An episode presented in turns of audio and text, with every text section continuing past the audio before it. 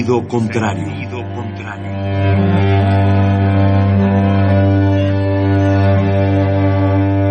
El Museo Universitario del Chopo presenta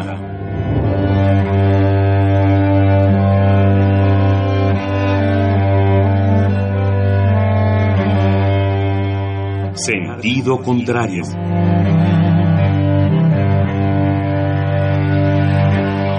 Una emisión de Marcelino Perelló. Producida para Radio UNAM, con la participación de Javier Platas.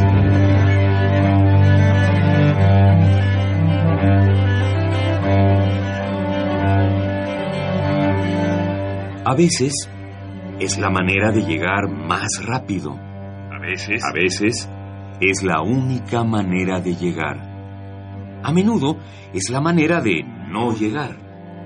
Y pese a todo, casi siempre es lo único que tiene sentido.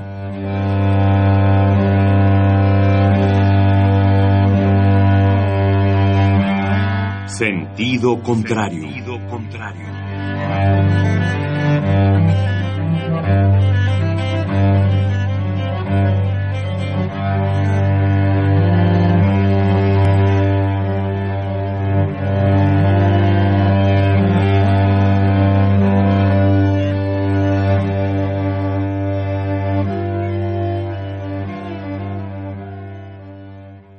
Aquí estamos, amigos míos. Aquí, como cada semana en la trinchera, frente al fuego enemigo, sin arredrarnos ante la agresividad de los misiles. Es aquel soldado, ¿no? ¿Lo sabes, Javier? Que está agachado en la trinchera, así acurrucado en el fondo de la trinchera y pasa el sargento. ¡Pasó! Pasó Arnoldus. No sea culero, párese, luche, dispare. ¿Qué le tiene miedo a las balas? No, mi sargento, a las balas no les tengo miedo. Fíjese, fíjese. Y agarra un ca- una caja de cartuchos y se los avienta encima de la cabeza, así como regadera. ¿Ya vio? No, no, me la pelan las balas. Lo, lo que sí me culea es la velocidad con la que viene. Aquí estamos, sin temerle ni a los cartuchos, ni a la velocidad, ni a la dirección, ni a la intención con la que vienen los chingadazos. Amigos míos, salmones, entramos tarde, no por culpa nuestra, sino por culpa del pinche Miguel Ángel. Cada vez que Miguel Ángel es el operador, entramos tarde. ¿Se han fijado en ese detalle? Siempre. ¿Quién sabe en qué anda? ¿Quién sabe en qué se ocupa? Pero entramos tarde. Y hoy ya son las 11 de la noche con 39 minutos de este sagrado día del 7 floreal. ¡Oh, qué la chingada! Nu- nunca va a entender. ¿Verdad que nunca vas a entender 133? Según el, según el 133, el día con Valaria. Tú sabes, a ver, 133, tenemos que hablar tú y yo. Nos vamos a sentar. Te vas a sentar sobre mis piernas esta noche. Te voy a acariciar la cabeza. Tú me vas a acariciar otra cosa. Y vamos a platicar de hombre a, de hombre a niño. Vamos a platicar las cosas de los dos. ¿Qué es eso con valaria, cabrón? ¿Tú tienes la más puta idea que es una convalaria? No, ven y platícame qué es la convalaria, cabrón. Sí, aquí está.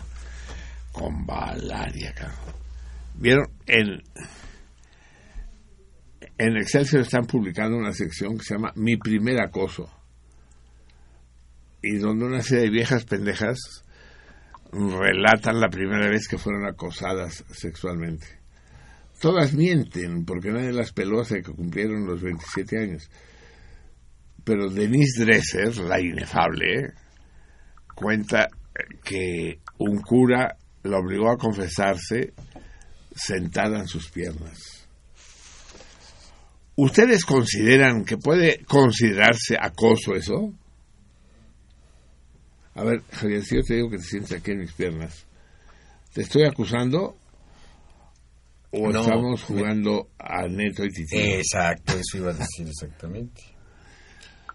Sí, que, que la acosó porque la sentó sobre sus piernas. Y ese recuerdo monstruoso no la ha dejado vivir todos estos años, porque nunca más nadie la ha sentado sobre sus piernas, dejémoslo dicho, ¿no? Es que esta historia del acoso sexual se ha vuelto ya una pinche obsesión muy enfermiza, ¿no? Freud lo explica perfectamente. Es, es el, el deseo reprimido, ¿no? Es, es la Verneinung, es la negación, es... Chin, no me acusaron, ni me acosaron. ¿Qué debo hacer para corregirlo? Entonces te inventas acosos, dices, me sentó, me sentó sobre sus piernas, eh, frotó su pene contra mi oreja cuando estaba el trolebús hasta la madre y yo estaba sentada. Acoso, ¿no?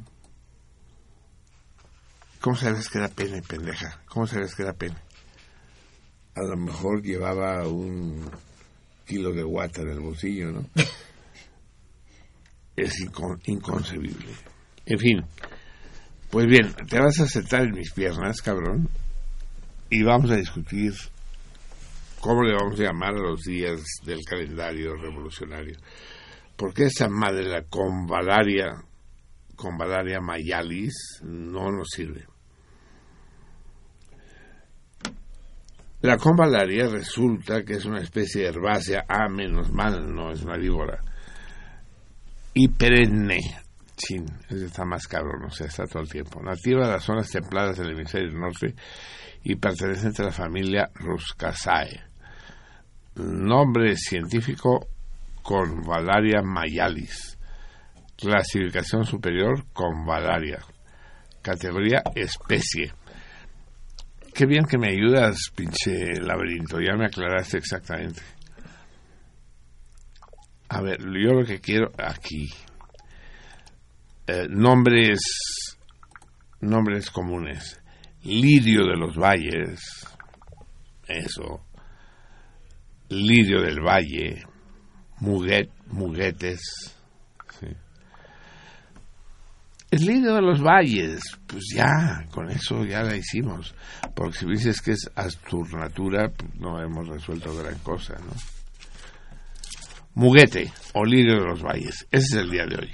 No, no digo que hayamos ganado gran cosa, pero ya si me dices, te voy a traer un ramo de lirio de los valles, me tranquilizo. En cambio, si me dices, te voy a traer un lirio de convalarias, digo, hijo de la chicada.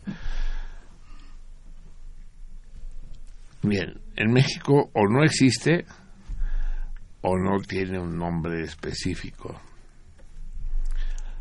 Lily of the Valley. Hay una cantidad de cosas en alemán y la chingada. Pero en español solo lirio de los valles. O muguet, muguet. Bueno, les guste o no les guste, este es el día en el que estamos. El lirio de los valles. Siete muguet con valaria. Es la flor del primero de mayo. No, están jodidos, como si está, si todavía le cuelga el primero de mayo. Eh, y en español se le considera como, aquí tenemos otras palabras para que se aclare a ustedes, lágrimas de Salomón, lirio convalio, lirio de Nuestra Señora, lirio salvaje, ¡Nya! de cerca, dice, ay, qué bonita flor, y, ¡ah! Y muerde. muerde, sí, mugecto, eso es. Bueno, en ese día estamos. Tranquilícense ustedes, no se pongan nerviosos. Estamos en el día del lirio de los valles. 7 floral o floral del 224. En estos días eh, no han pasado grandes cosas, aunque algunas las hemos hecho grandes nosotras. Se va el GIEI en buena hora, es que los trajo aquí. Es absolutamente inconcebible, inconcebible. Y cuando digo inconcebible, quiero decir inconcebible. ¿Tú entiendes lo que quiere decir inconcebible, Javier Plata? ¿Lo concibes? ¿Concibes lo inconcebible? Yo no concibo. Yo sí concibo lo inconcebible. El, el grupo interdisciplinario de expertos independientes. No lo vayas a confundir y no vayas a decir que es el grupo independiente de expertos interdisciplinarios. No, es el grupo interdisciplinario de expertos independientes al que tanta importancia le han dado los padres, que son miles. O sea, por lo visto, en torno a Yotzinapa eh, florece una cierta forma de poligamia especialmente fructífera, de manera que cada niño, cada joven, tiene cientos de padres. Y los padres de los Ayotzinapa son miles y miles y miles. Y ellos eran los amigos de los GIEI y el grupo de expertos forenses argentinos. El grupo de expertos forenses argentinos y el GIEI nunca se llevaron bien. Entonces, en cuanto los expertos argentinos tuvieron que decir, pues yo creo que al final la pinche PGR tiene razón, Carlos. Yo creo que sí los quemaron ahí en el vertedero de... ¿De dónde tú? De Cocula. Cocula, eso es. ¿De Cocula es del mezcal? No. ¿De dónde es el mezcal? De tequila. ¿Y de Cocula? El mariachi. Eso es. sí, exacto. Eh, en ese momento llegan los GI y se le da una importancia desmesurada. Incluso segmentos de la llamada izquierda, en particular los chairos, en particular los López Obradoristas, dicen que los GIEI son la neta, olvidándose que los GIEI, el grupo interdisciplinario de expertos independientes, no es más que un, un sector de la Comisión Interamericana de Derechos Humanos, que no es a su vez más que una sección de la OEA. Y la OEA ha sido considerada siempre por nosotros, por los mexicanos dignos de ese apellido, dignos de ser mexicanos, la OEA es el mecanismo interamericano de expertos de adiestramiento. Es decir, mierda, mierda. La OEA es mierda, lo ha sido siempre. Es un puto mecanismo obsoleto que crearon los Estados Unidos para hacerlo equivalente a una ONU regional. Fue la OEA la que expulsó a la ONU de América Latina. Pongan ustedes las comillas donde les plazca. Entonces llega estos expertos independientes. ¿Cómo puta madre van a ser independientes si son de la OEA? Explíquenmelo ustedes. Como el lirio salvaje del que te hablaba. Si es salvaje no puede ser vegetal, cabrón. Los salvajes muerden, ¿no? Los... Que no mamen. Pues resulta que, cada vez... eso sí lo hace bien el 133 lo que es la definición de los días del calendario son un catástrofe. Ah, no, es que fue el 3, ¿verdad? Que lo dije. Y fue un torito precioso, precioso. Pero es que todavía no me resuelve el, la forma en que voy a plantear el torito, el, el tiburón. ¿Le quieren decir al tiburón si una puta vez me puede decir si encontró lo que le pedí que buscara o no lo encontró? Bien, les acabo de hablar del GIEI. El GIEI, pues, es, forma parte de la Comisión Interamericana de Derechos Humanos, que a su vez forma parte de la OEA, que a, su vez forma parte pues, del Departamento de Estado de los gringos. Y que eh, esta Comisión Interamericana de Derechos Humanos está dirigida, comandada por este personaje de mala memoria en México, que es, ¿cómo se llama el que fue aquí de derechos humanos, el güey? Álvarez y Casa. Álvarez y Casa. Sí, señor. Y este es el que viene a decir la neta. Y llega a decir que la PGR está jodida, que los chavos no fueron incinerados en el vertedero de Cocula. Vertedero, vertedero, no basurero. Hay que, no, no hay que confundir un vertedero con un basurero.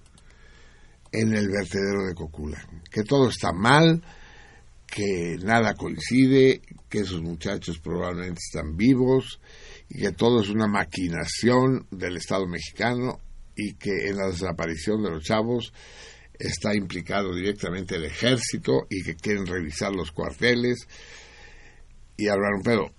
Con, por primera vez le doy razón al general comandante Salvador Cienfuegos.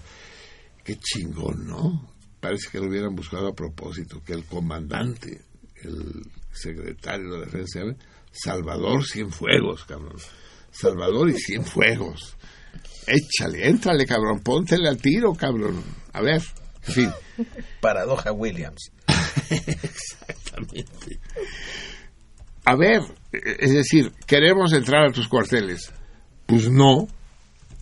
¿Por qué? Porque no, porque no entra a los cuarteles que se le hinchan aquello que no tienen. No se puede. No hay manera. Y finalmente se llega al acuerdo que se vayan allá de donde vinieron, es decir, a la chingada. Y, precisamente el día de hoy se fueron, sin haber resuelto No, nada. no sin- se han ido, se van el 30. Bueno, pero creo que estos días los van a pasar en Mazatlán, Ah. en el Hotel Las Dunas. sí, se van al 30. Eh, sin haber resuelto nada. Yo soy el primero que no estoy seguro que la versión oficial sea la buena. No estoy seguro de eso, de que los incineraron y de que no quedaron rastros y de que quién, quién sabe quiénes fueron los asesinos o los desaparecedores. Soy el primero. Pero si no le creo a la PGR y no le creo al Ejército Nacional, menos le voy a creer a la puta OEA, cabrón. Organismo y a los expertos argentinos. No les creo ni por expertos ni por argentinos. Sería el primer pendejo mexicano que le cree a un argentino. ¿Tú le crees a, a los argentinos, Miguel Ángel? Pues no, a huevo. A ver, levanta la mano que le crea a un argentino. Esta vieja tenía que ser la laberinto. Si le cree, si le cree a un argentino. Ha de ser su amigo el de el restaurante, ¿no? Mi esposo Tu esposo. Mm, ta- y- era argentino. Era. A ver, ¿le crees post-mortem? No, sí, sí, No, yo también, yo también. sí, antes vivo también le creías. No hay nada como el amor, ¿no? no hay nada como el romanticismo, como discutíamos en la cena de hoy. Te hace, te convence de lo inconvencible. Pues bien, resulta que los expertos argentinos se emputaron con los expertos de la OEA y se fueron los expertos argentinos llegaron los expertos de la OEA. Pero ninguno de ellos estaba colaborando con el gobierno mexicano. Los dos estaban contra el gobierno mexicano. Venían aquí a demostrar que el gobierno mexicano era un asesino infame y mentiroso. Y el gobierno mexicano, que a lo mejor no es infame ni mentiroso, pero pendejo sí es, permitió que estos güeyes vinieran a cegarle la hierba bajo los pies. Y por el que dirán, dijeron, pues que vengan, que vengan y busquen y que nos digan qué. Vinieron, buscaron, dijeron, son puras mentiras, pero no pudieron evidenciar nada, no pudieron demostrar nada. Y sobre todo Álvarez y Casa, personaje siniestro, desde el momento que lo designaron defensor de los derechos humanos, dije, putísima madre, ya se chingaron los humanos, los derechos y las defensas. Ya se fue a la verga todo esto. Y llega aquí muy funcionario de la OEA. La OEA, ¿se acuerdan ustedes de lo que fue la OEA? No, no se acuerdan. Fue la que avaló las intervenciones en República Dominicana en Panamá, la que expulsó a Cuba, como acabo de decir hace un momento. Eso es la OEA, es una madre muerta ya que no sirve de nada, que los Estados Unidos les pagan los salarios a toda esa bolsa, a toda esa bola de payasos infames. Y esos son los independientes, y, y esos son los expertos. Es absolutamente increíble. ¿Quién sabe qué pasó en Cocula? ¿Quién sabe qué pasó en Iguala? De acuerdo. Hay una versión, la versión oficial del, del incineramiento de los cadáveres. Mientras no haya otra mínimamente sostenible, pues eso tenemos que decir. Mientras no existe una prueba de que eso es falso o de que eso es verdadero. Existen las pruebas, por ejemplo, mandaron nuevos restos óseos. Qué macabro toda esta historia, ¿no? Mandaron nuevos restos óseos a Innsbruck, que son los uh, muertólogos más famosos del mundo. Y esta vez dijeron que no lograron identificar ningún ADN de los huesos que recibieron con el de los familiares de los padres de los rayochinapos. Pero digo, pues ¿cómo los van a identificar si hay cien mil padres, cabrón? ¿A, qué padres van a, van, a encontrar? Pues ya quién sabe quién es quién ahí. Ya se armó un pinche desmadre. Y pero esta vez al menos ya han identificado a dos. De manera que no son 43, sino 41 los desaparecidos. Pero eso del 41 como que queda mal. Tú sí sabes lo que es el 41. Safo. se ríe, el alabedito se ríe. Pues no, no le tocó a ella al 41. Pues eso es de Porfirio Díaz. ya, ya estaba entonces en de extinción. Exacto. Así es. En todo caso, que se hayan ido esos cuates es una extremadamente buena noticia. Van a seguirle moviendo porque pues, no hay manera. La mejor manera de que, de que la cosa siga efervescente es de que no aparezcan eh, los cuerpos de los desaparecidos, fallecidos, el cuerpo del delito como dijo mi amigo Poppy, es que de eso se trata. ¿Por qué, ¿Por qué no dejaron que aparecieran los muchachos asesinados?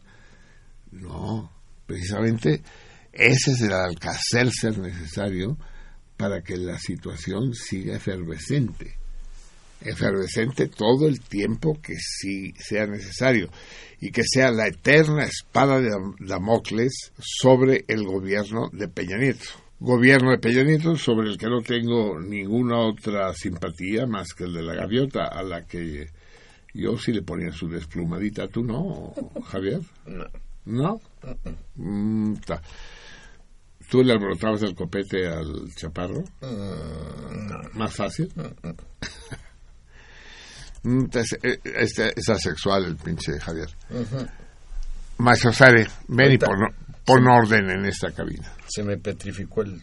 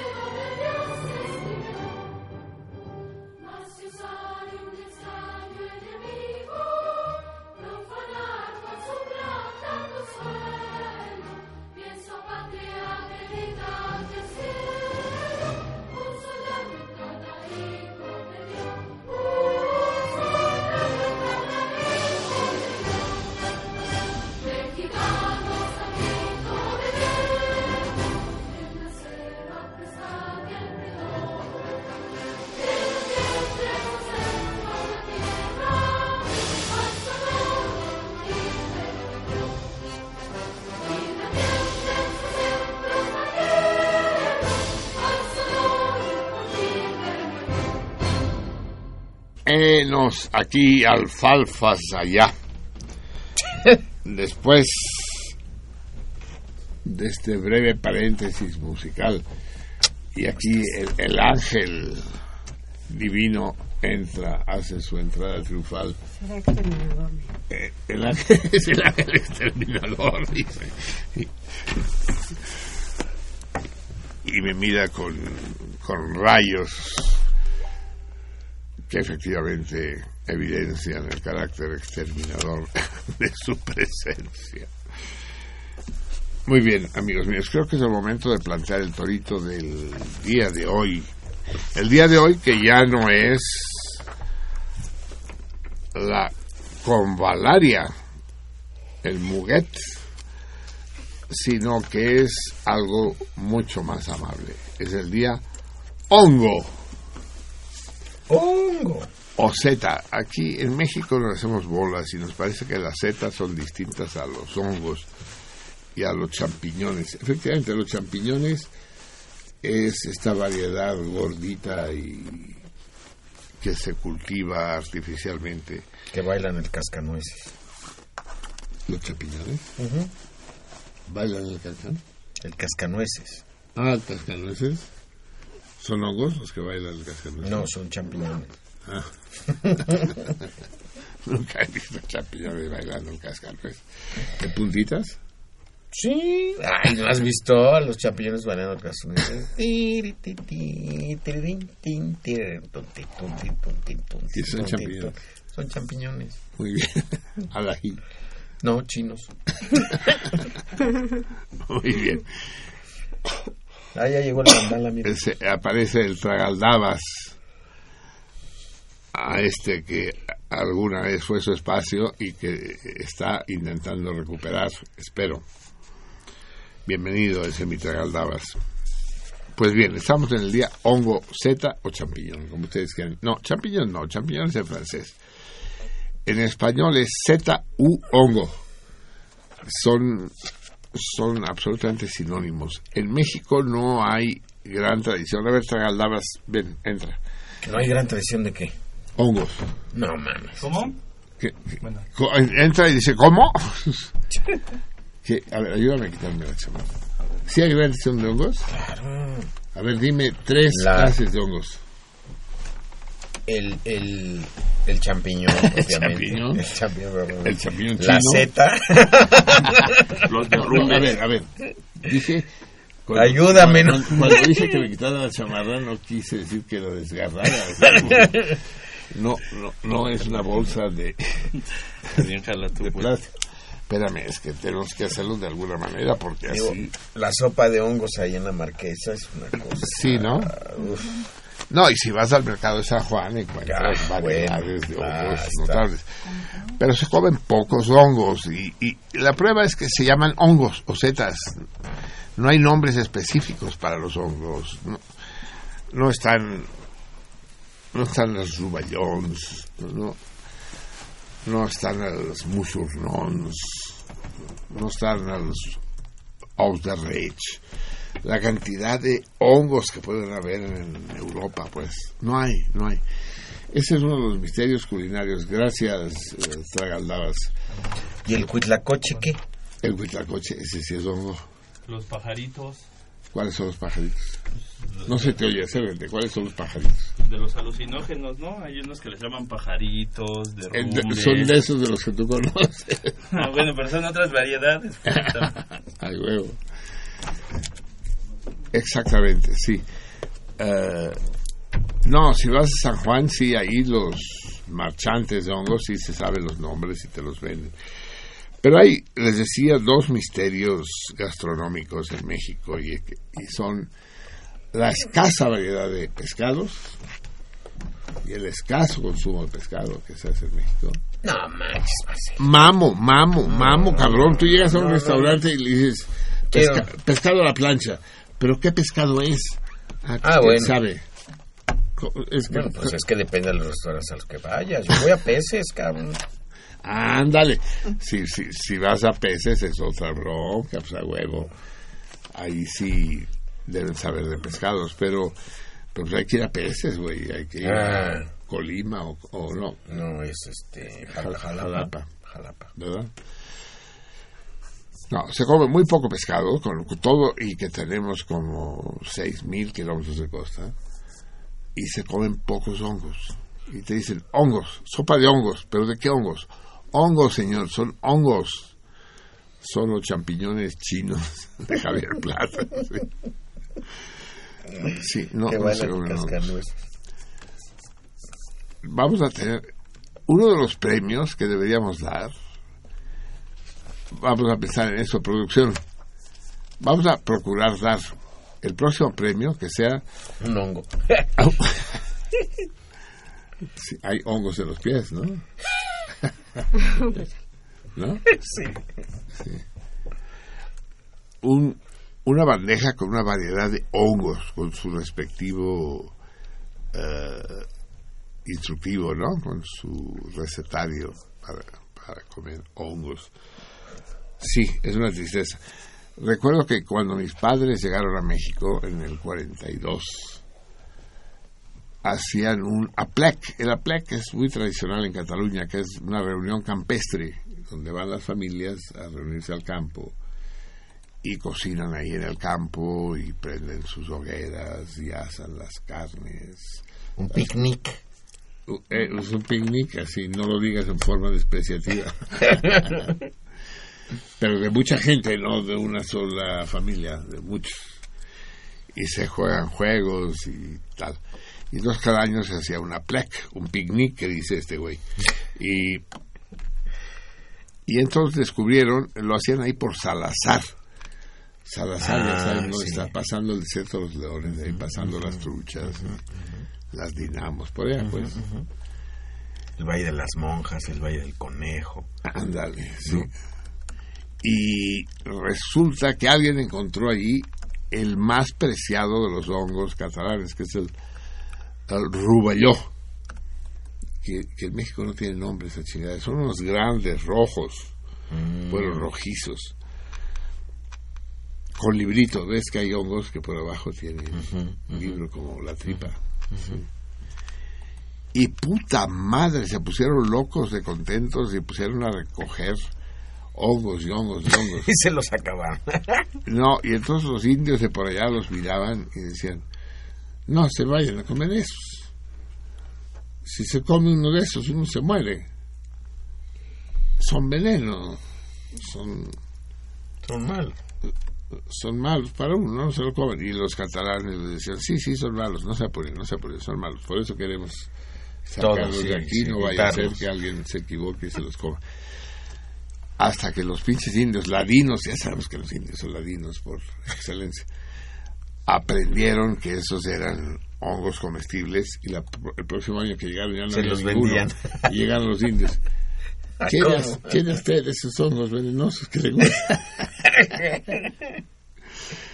y se acabó la cosecha de hongos para los catalanes y desde entonces hasta la fecha tienen que irlos a comprar a San Juan. Y, y es, y es una delicia. Eh, todavía no llegan, es en tiempo de lluvias, porque el puto ruballó, en España le llaman níscalos, pero son también muy poco frecuentes. Y en México tienen un nombre también. Y, solo pa- se revelan a ser cultivados. No les gusta ser cultivados, cabrón. Son salvajes, como decíamos hace rato, de los que muerden, güey. Y, y entonces, pues tienes que ir al bosque a buscarlos, güey. Y cada vez hay más gente que va a buscar hongos en Cataluña, por supuesto, y en México. Entonces lo mejor es que vayas directamente a San Juan y busques hasta, hasta creo que le dicen los tres o cuatro puestos grandes de hongos que hay en San Juan, les dicen robellons, robellons, el nombre catalán, y ahí compran los robellons. O ir a algún restaurante catalán como el del Orfeo Catalán, claro, que te puedes dar una tracona. Y, ruballons asados con ajo y perejil, y ya eres el rey, cabrón. Puta. Pues bien, estamos en el día hongo, o zeta, que es exactamente lo mismo. Vamos a escuchar música, amigos míos, ya que estamos en el Día de los Hongos. Hace tiempo... Ah, no, ya no, no he dicho el torito, va, va de torito. Va de Eso. torito. Va.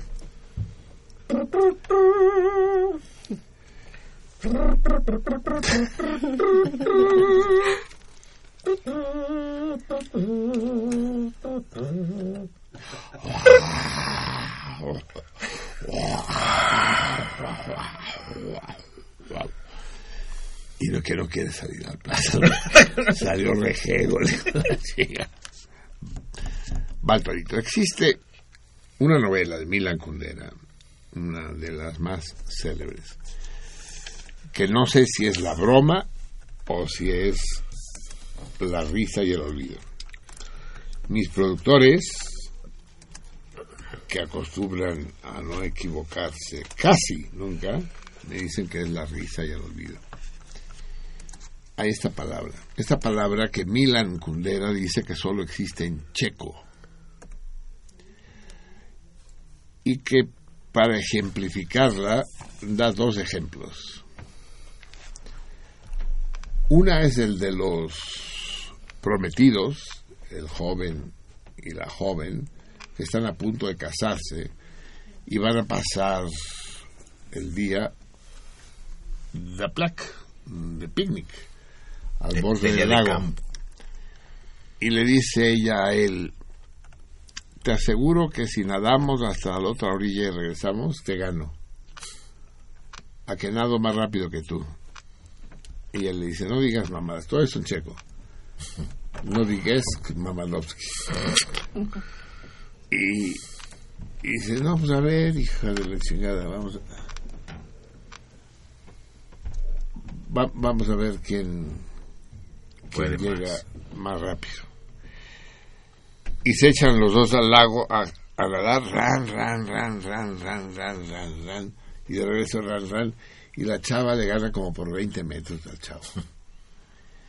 Entonces, eh, la chava, de buen humor, da brincos en la orilla, secándose el pelo y diciendo, lero, lero, ya viste, te gané, te gané". Y el chavo con una cara de asesino y la chingada dice, lárgate a la chingada, no quiero saber nada más de ti, cabrona pendeja que te has creído. Dice, Ay, pero no te enojes, que no te enojes, lárgate, ni me toques y la chingada. Agarra su ropa y sin ponérsela se larga y deja a la chava ahí sola, desolada junto al lago. Nunca la volvió a ver. Esa figura, dice eh, Milan Kundera, tiene un nombre en checo que, que en ninguna otra lengua existe. Y da otro ejemplo ahí mismo. El alumno de violín está en el estudio del maestro en el séptimo piso de un viejo edificio de Praga y está tocando y el, el- en un momento dado el, viejo maestro le dice ¡Alto! ¡Alto! Usted no es un violinista, usted es un carnicero, usted es un carpintero. Si lo agarra la Sociedad Internacional de Defensa de los Violines, lo deporta a Siberia. ¿Pero qué está usted haciendo con ese instrumento? Dice, pero maestro, pero maestro, nada. ¿Qué, qué, qué se trata? ¿Quiere aprender música? Pues usted no tiene el menor talento ni las menores posibilidades. Es usted un burro.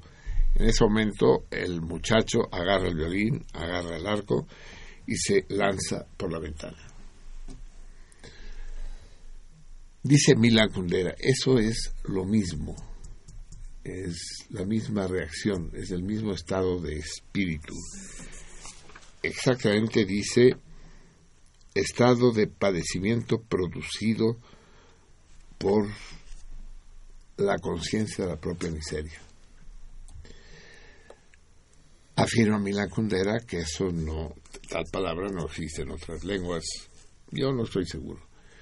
Pero menos seguro estaré si me dicen ustedes qué es, a qué palabra se refiere en checo Milan Kundera con tal con tales ejemplos. Los muchachos, la pareja que hacen carreras de ida y vuelta al lago, y el alumno de violín que se suicida lanzándose por la ventana cuando el profesor lo regaña. Eso está, les digo, me dicen que es en eh, la risa y el olvido. Yo creo más bien que es la broma, pero pues ahí está.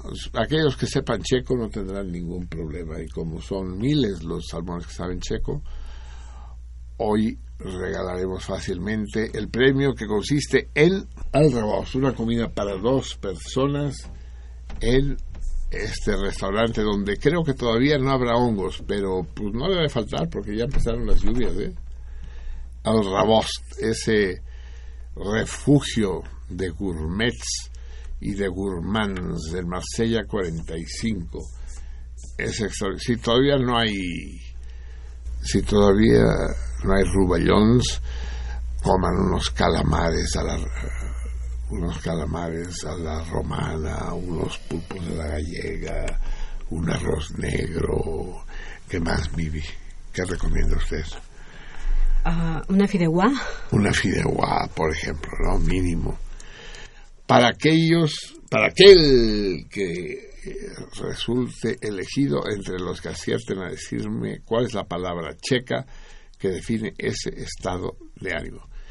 Muy bien, amigos míos, son las 12 de la noche con 18 minutos del 8 Floreal Hongo. Y tenemos en la línea nada menos, tenemos el enorme placer que ya, no, como, como, todas las pinches viejas que les gusta darse a desear, que nos había castigado con su ausencia desde que estuvo presente aquí en el estudio y cuyos planteamientos resultan siempre polémicos o fascinantes, o ambas cosas al mismo tiempo. Damos las buenas noches, un abrazo y un beso multitudinario a Sara Lovera. Buenas noches, mi Sara. Buenas noches, mi querido amigo. ¿Cómo que me doy, me voy a desear? Eh, no, no es verdad. De ninguna manera. Hay, hay momentos en que uno no puede desvelarse, como tú todos los días. bueno, hemos vivido, estarás de acuerdo conmigo, un domingo de primavera violeta en todo el país, sorprendente. Hace algunos años, cuando desde Ciudad Juárez se corrió la cortina que nos hizo mirar el asesinato de mujeres inadmisible en aquella ciudad plagada de vandalismo, de crimen organizado, de cárteles de la droga. Las mujeres quedaban tiradas en las vías del tren, que alguien las empezó a contar y las empezó a mirar. Parecía que solo sucedía en Ciudad Juárez. En realidad nos dimos cuenta unos años después de que el asesinato de mujeres con altísima crueldad sucedía en casi todo el país.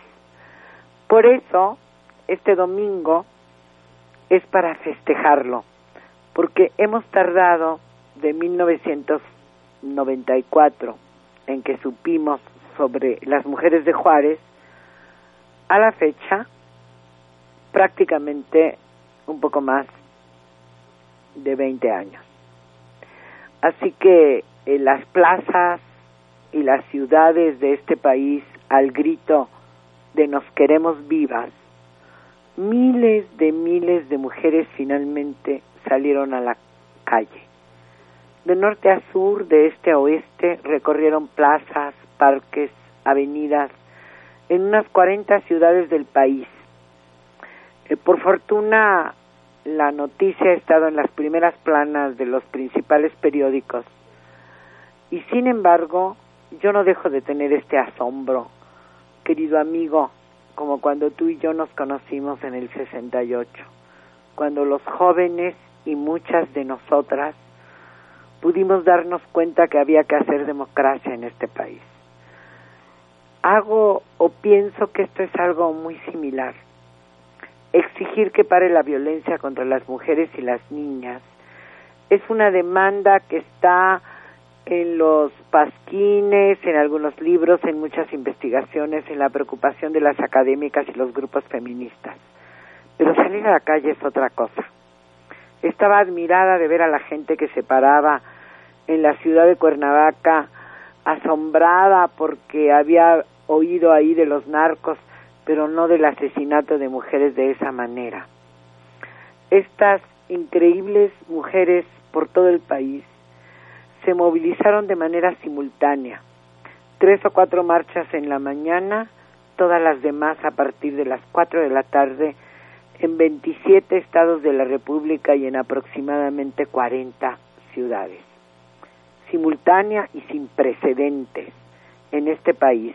Nos habían dado la muestra el año de 2015 dos marchas multi pero enormes, gigantes en, en España, en Madrid y en Barcelona, eh, casi un millón de mujeres pidiendo que parara la, lo, que llaman la violencia machista, tremenda, terrible, donde las mujeres no solamente son asesinadas, sino que todos los días reciben acoso, hostigamiento, violaciones sexuales en la casa, en la escuela, en el trabajo, en la calle, en las universidades, en las fábricas, en los caminos, en las carreteras.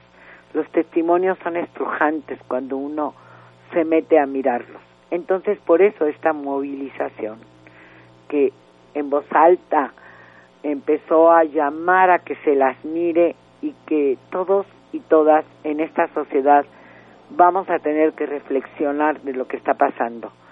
No podemos seguir resolviendo los conflictos cotidianos de una manera violenta. En sentido contrario, yo tengo que decir que sí tengo todavía esa rebeldía del 68, pero por otro lado, lo que digo es que una jornada como esta nos está enseñando otro lenguaje juvenil. Actos culturales y deportivos, batucadas, performance, contingentes de mujeres en bicicleta atravesando el em, municipio de Naucalpan o de Catepec, eh, recorriendo hasta más de 100 kilómetros, demostrando en los pequeños pueblos, eh, generando quizá una enorme inquietud en esos a muchas de mujeres, a muchas mujeres, me parece que es el principio de una nueva enseñanza. Ir a la sociedad para decir que estas cosas tendrían que cambiar, que a las brujas las mataron en el siglo XIV, eh, temiendo su rebeldía, y hoy nos matan porque tenemos algunos cuantos derechos, porque tenemos que con ellos, con nuestros compañeros, ir a las fábricas. Casi ninguna familia hoy puede vivir con un solo salario porque tomamos los puestos en las empresas maquiladoras transnacionales que benefician a los grandes capitales y donde muchos de nuestros compañeros llegaron a la frontera hace 40 años a lavar coches y a cuidar niños. Hoy han cambiado las proporciones de trabajadores y trabajadoras en las empresas maquiladoras de exportación. Pero hoy que estamos hablando de paridad, de paridad electoral de 50% mujeres y 50% hombres, el enojo subrepticio se ha extrapolado. Y bueno, el Estado está rebasado, la sociedad lo consiente, eh, se vive de manera adormilada sin darse cuenta el tamaño del problema y por eso, otra vez yo digo, las mujeres salieron a la calle el domingo vestidas de morado e inauguraron una primavera violeta para recordarle a las y a los mexicanos que no se pueden resolver los problemas con violencia y que esa violencia se concentra de manera importante en la mitad de la población, pero que está en otros lados. Acaba de pasar esta inmensa, alegre, reclamona manifestación cuando hubo balaceras en Acapulco o nuevos brotes de tremenda violencia en Michoacán y, y muertos en Tamaulipas. Creo que tenemos que pensar dos veces antes de seguir viviendo en esta situación donde muchas, muchas, muchas de las víctimas son mujeres, pero también hay muchos, muchos, muchos hombres muriendo en esta condición difícil y algunos discriminados. Veía yo esta noche el tema de los hombres viudos, que podemos hablar en otro momento de eso, o el problema de los hombres sin empleo, que también están discriminados por un sistema que los expulsa. En fin, que la primavera violeta nos puede ayudar a reflexionar sobre la condición de humanidad de hombres y de mujeres y empezar a pensar en cambiar cómo nos relacionamos. Mi querido amigo, buenas noches, buenas noches al auditorio de Radio Universidad y muchas gracias por este espacio.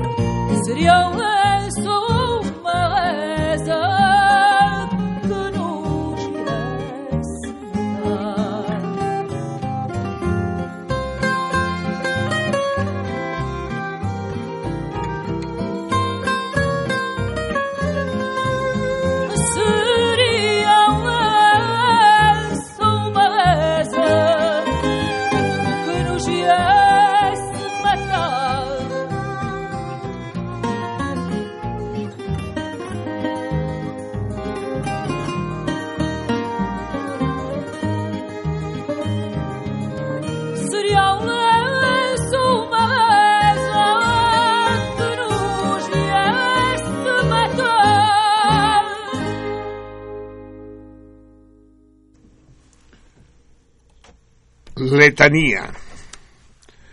Con Misia, con la incomparable Misia. Esta extraordinaria cuadra de Mario Claudio y de José Antonio Sabrosa. Para acompañar las palabras tristes y festivas al mismo tiempo de nuestra Sara Lovera,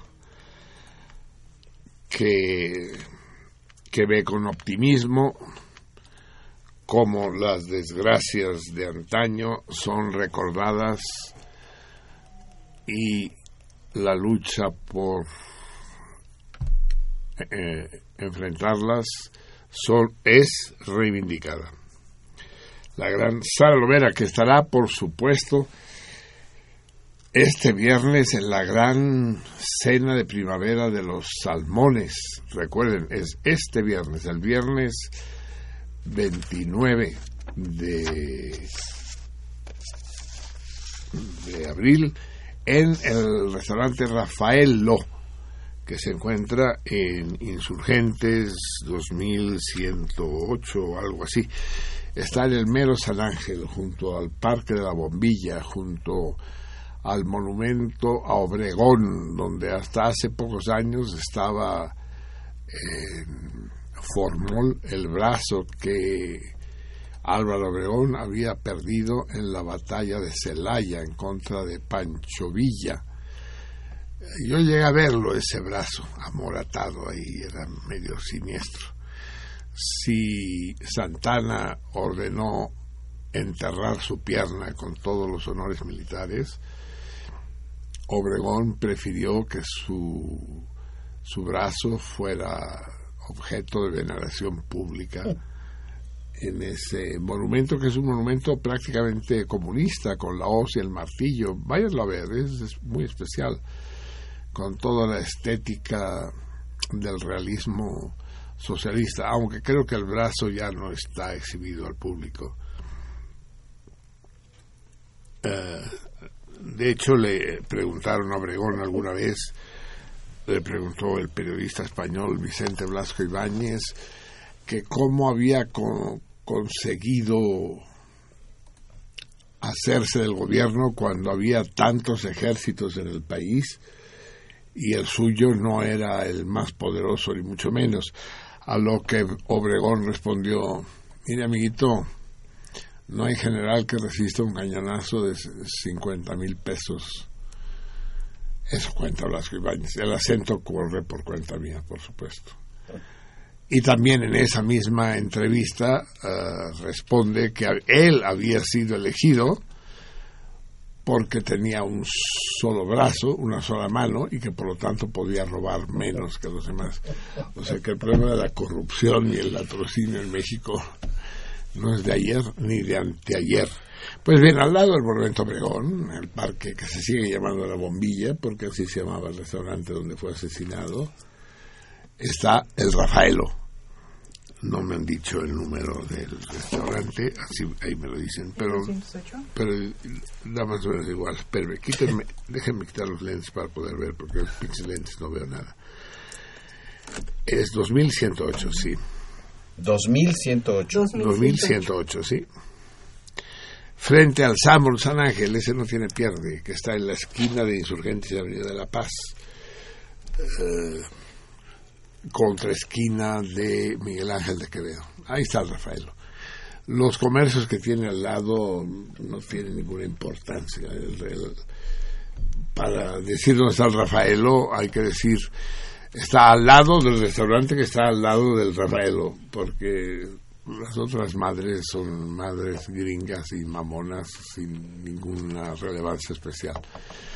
La cena es, pues, este viernes. Es decir, nos quedan cuatro días, tres para ser más, más precisos, y es a las ocho de la noche. Los boletos cuestan 300 pesos. ¿Quedan boletos? Sí quedan, me dice.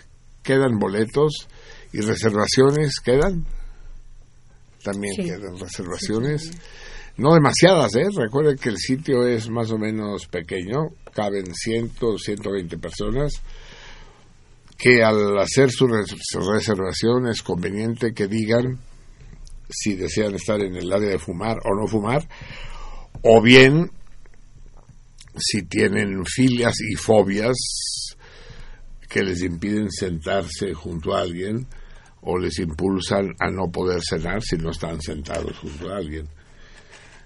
Sé que habrá mm, pleitos, patadas y desgreñadas para poder estar cerca de Lupe, que va a ser quien va a presidir la cena, nuestra Lupe, acompañada de su inseparable Lucy y de su chaperón, el dulce y amado Emiliano.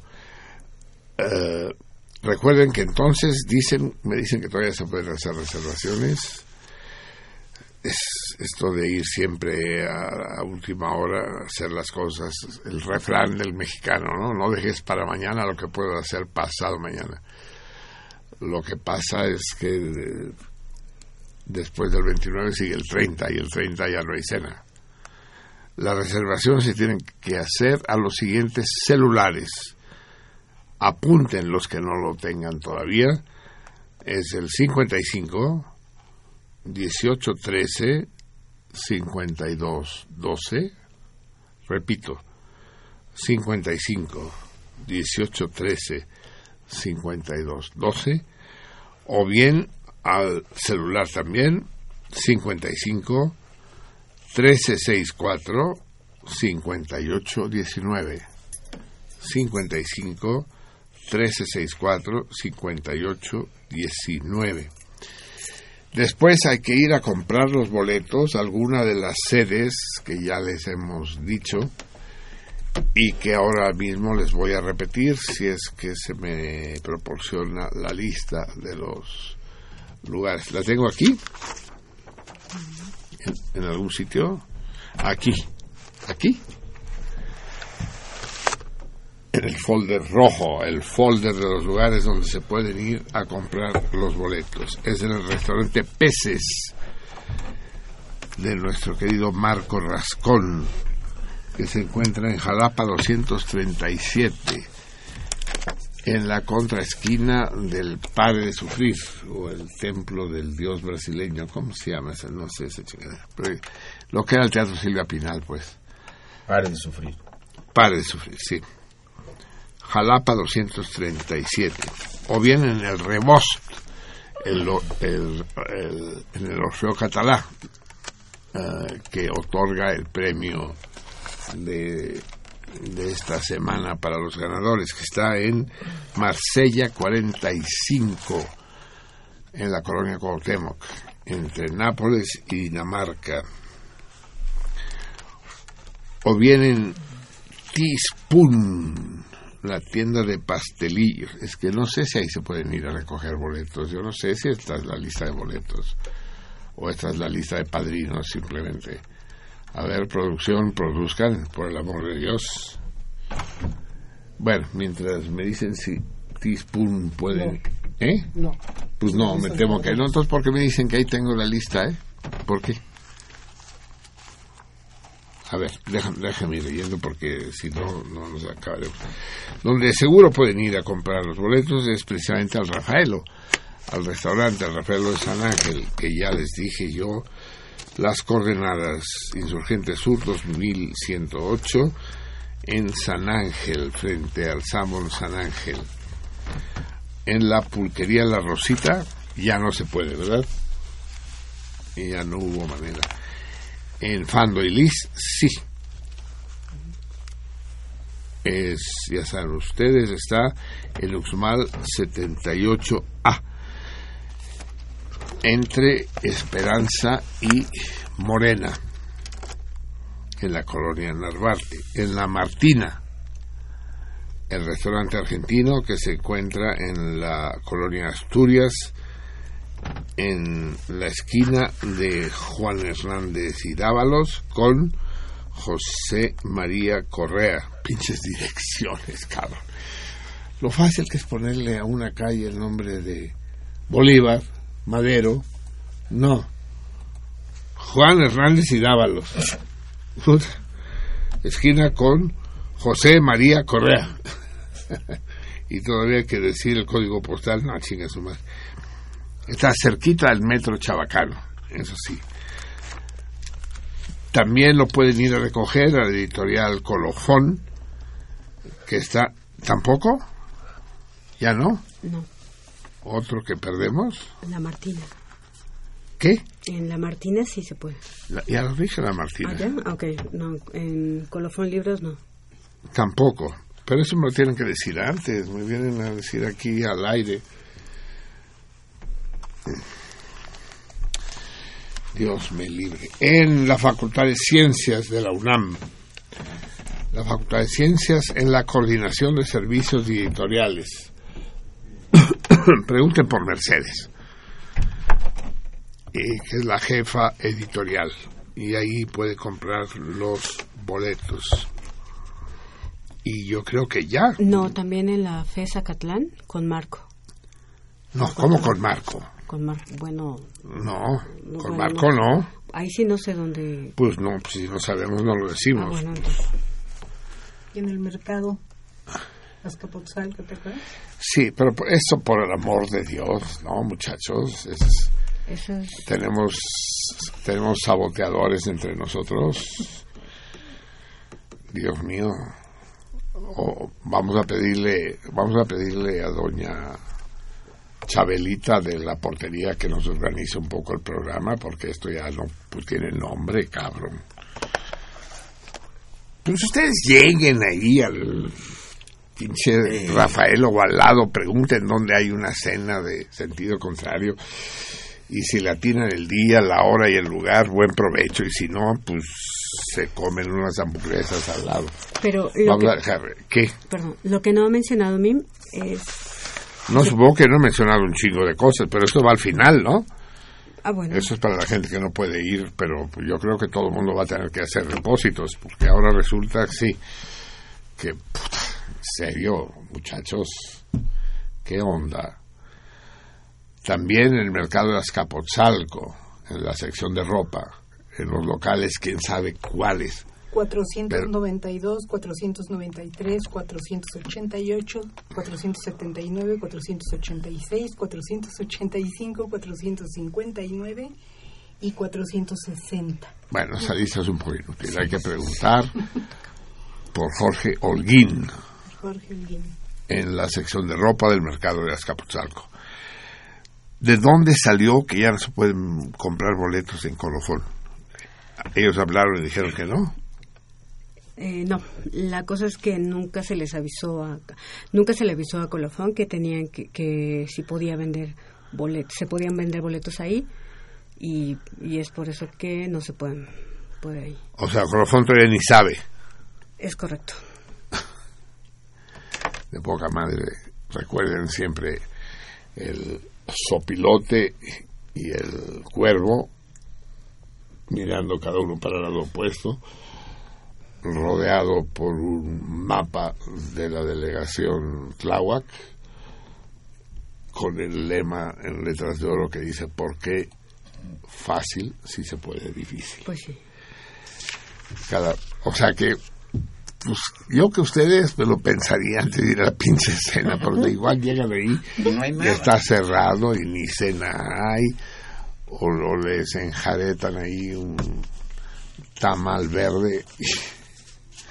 Puta, así que somos organizadores, puta, somos de poca madre, cabrón. No se nos va una. En fin, si tienen ustedes suficiente buena fe y confianza, pues láncense. Yo que ustedes no iba, ¿eh? Pero pues láncense. Eh, si les queda un resto de confianza y les sobran 300 pesos que no saben qué hacer con ellos, eh, hagan un depósito en la cuenta de Banamex 304 23 86 Banamex 304 23 86 sucursal 7003 a nombre de Juan Manuel Palacios es Juan Manuel Palacios Rodríguez sí, sobre todo o sea, nos olvidamos de todo, todo lo dejamos, pero los segundos apellidos, eso sí, no se nos va ni uno. Pues aviéntense ese albur. O sea, si les gustan los juegos de azar, pues, igual y hasta hay cena, cabrón, ¿no? Igual y Lupe sí existe y sí llega y sí la conozco. ¿Quién quita? Y me aviento el boleto. Bien, amigos míos. Esta contrapropaganda fue llevada a ustedes por cortesía de sentido contrario y de Radio Universidad Autónoma de México Nacional. Bien, vamos, son las 12 de la noche con 47 minutos, amigos míos. Y eh, ya que ya que Sara Lovera habló del problema de los feminicidios, no podemos no hablar aquí de el premio Cervantes que fue concedido este fin de semana a Fernando del Paso.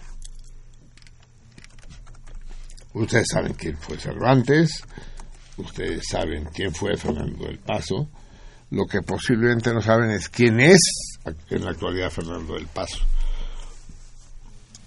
Lo que también saben es que no me gusta hablar aquí de lo mismo que escribo en la prensa. Pero hay temas que son ineludibles y este es uno de ellos. Fernando del Paso, pues, es premiado con el premio a, la, literatura en español eh, Miguel de Cervantes Saavedra, que se otorga anualmente en, en el aniversario de su muerte. Y se otorga el aniversario de su muerte y no el de su nacimiento, diría uno, ¿por qué se esperaron a que se muriera? ¿Por qué no el de su nacimiento? Y es que ahí hay un pequeño plagio por parte de, los, de las hienas españolas de la festividad de San Jordi en Cataluña, de San Jorge. San Jordi, que es el patrón de Cataluña, San Jorge, es el patrón de Georgia, la República Transcaucásica, de Inglaterra y de Cataluña. Y la festividad católica es el eh, 23 de abril. Pero resulta que coincidió la historia con que el 23 de abril es también el aniversario de la muerte de Cervantes y de Shakespeare. Tal vez los dos más célebres escritores de la literatura universal en cualquier lengua. No solo célebres, sino no, dos de los mayores escritores, sin duda alguna. Ahí hay una pequeña trampa porque aunque ambos murieron el 23 de abril, hay 10 días de diferencia debido a que en Inglaterra regía aún el calendario juliano, opuesto a la reforma que había hecho el Papa Gregorio XIII para ajustar los equinoccios y los solsticios. Y todo esto crea un, un lapso entre las dos fechas. Sin embargo, el 23 de abril, pues, se conmemora el fallecimiento de los dos grandes escritores y los catalanes dijeron, pues si San Jordi es la fiesta de estos dos grandes escritores, además de la muerte del gran escritor catalán Josep Pla, eh, vamos a hacerlo el fie la fiesta del libro y de la rosa. Entonces en Cataluña es la fiesta del libro, de la rosa y del amor, que sustituye al San Valentín sajón. Entonces la fiesta tradicional en Cataluña consiste consistía antiguamente en que el hombre, el enamorado, le regalaba una rosa a su amada y ella un libro al amado. Ello pronto suscitó los resquemores de las feministas como Sara Lovera y que dijeron que nosotros somos pendejas o que sabemos oler pero no sabemos leer o qué pedo. Y entonces fue necesario empezar a regalarle libros a las chavas también. Entonces a las mujeres se les regalaba un libro y una rosa. Y a las y a los hombres el puro libro.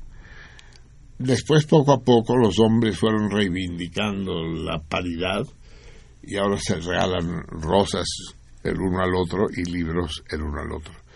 De todas maneras, es una fiesta hermosísima, San Jordi. Se ponen puestos de libros por las calles, como de garnachas en las estaciones de metro de la Ciudad de México. Se venden libros a precios bajísimos, con grandes descuentos, y puestos de rosas. Ahora bien, déjenme que les cuente. Seguro ya se los conté antes, pero no importa. se los vuelvo a contar. Es importante repetir, dicen los árabes, después de un buen ágape, repite. Y después de un- una buena historia, repite también. Eh, la tradición dice que la rosa de San Jordi se le regala a la chava siempre y cuando no sea comprada, sino que sea directamente recogida del rosal. Lo que pasa es que eso llevó a la extinción prácticamente de los rosales silvestres. Ya no hay. Pero pues, com- como comprada no vale, lo que se hace es lo siguiente, se ponen miles de puestos de rosas en la ciudad donde venden las rosas. Y por otro lado, en la plaza de San Jaume, el zócalo de la, de, la capital de Cataluña, de, de Barcelona, se pone una reja metálica en torno al palacio de San Jordi, precisamente, con miles y miles, decenas, centenares de miles de rosas puestas, eh, engarzadas en la reja. Entonces los enamorados van a, comprar los libros y después van y la muchacha escoge una rosa que el muchacho desprende de la reja y le regala y él escoge una rosa que ella desprende y le regala a él, de manera que las rosas no son compradas. Pero para que la tradición subsista es necesario que ellos mismos hayan comprado previamente una rosa y la pongan en la reja sustituyendo a las que se llevan. No, no es indispensable, nadie va a estar vigilando a ver si uno puso rosa o no, pero sin embargo la gente lo hace porque sabe que si no lo hiciere, pues se acaban las rosas y se acaba la fiesta. Esta es la fiesta de San Jordi, fiesta diurna en Cataluña.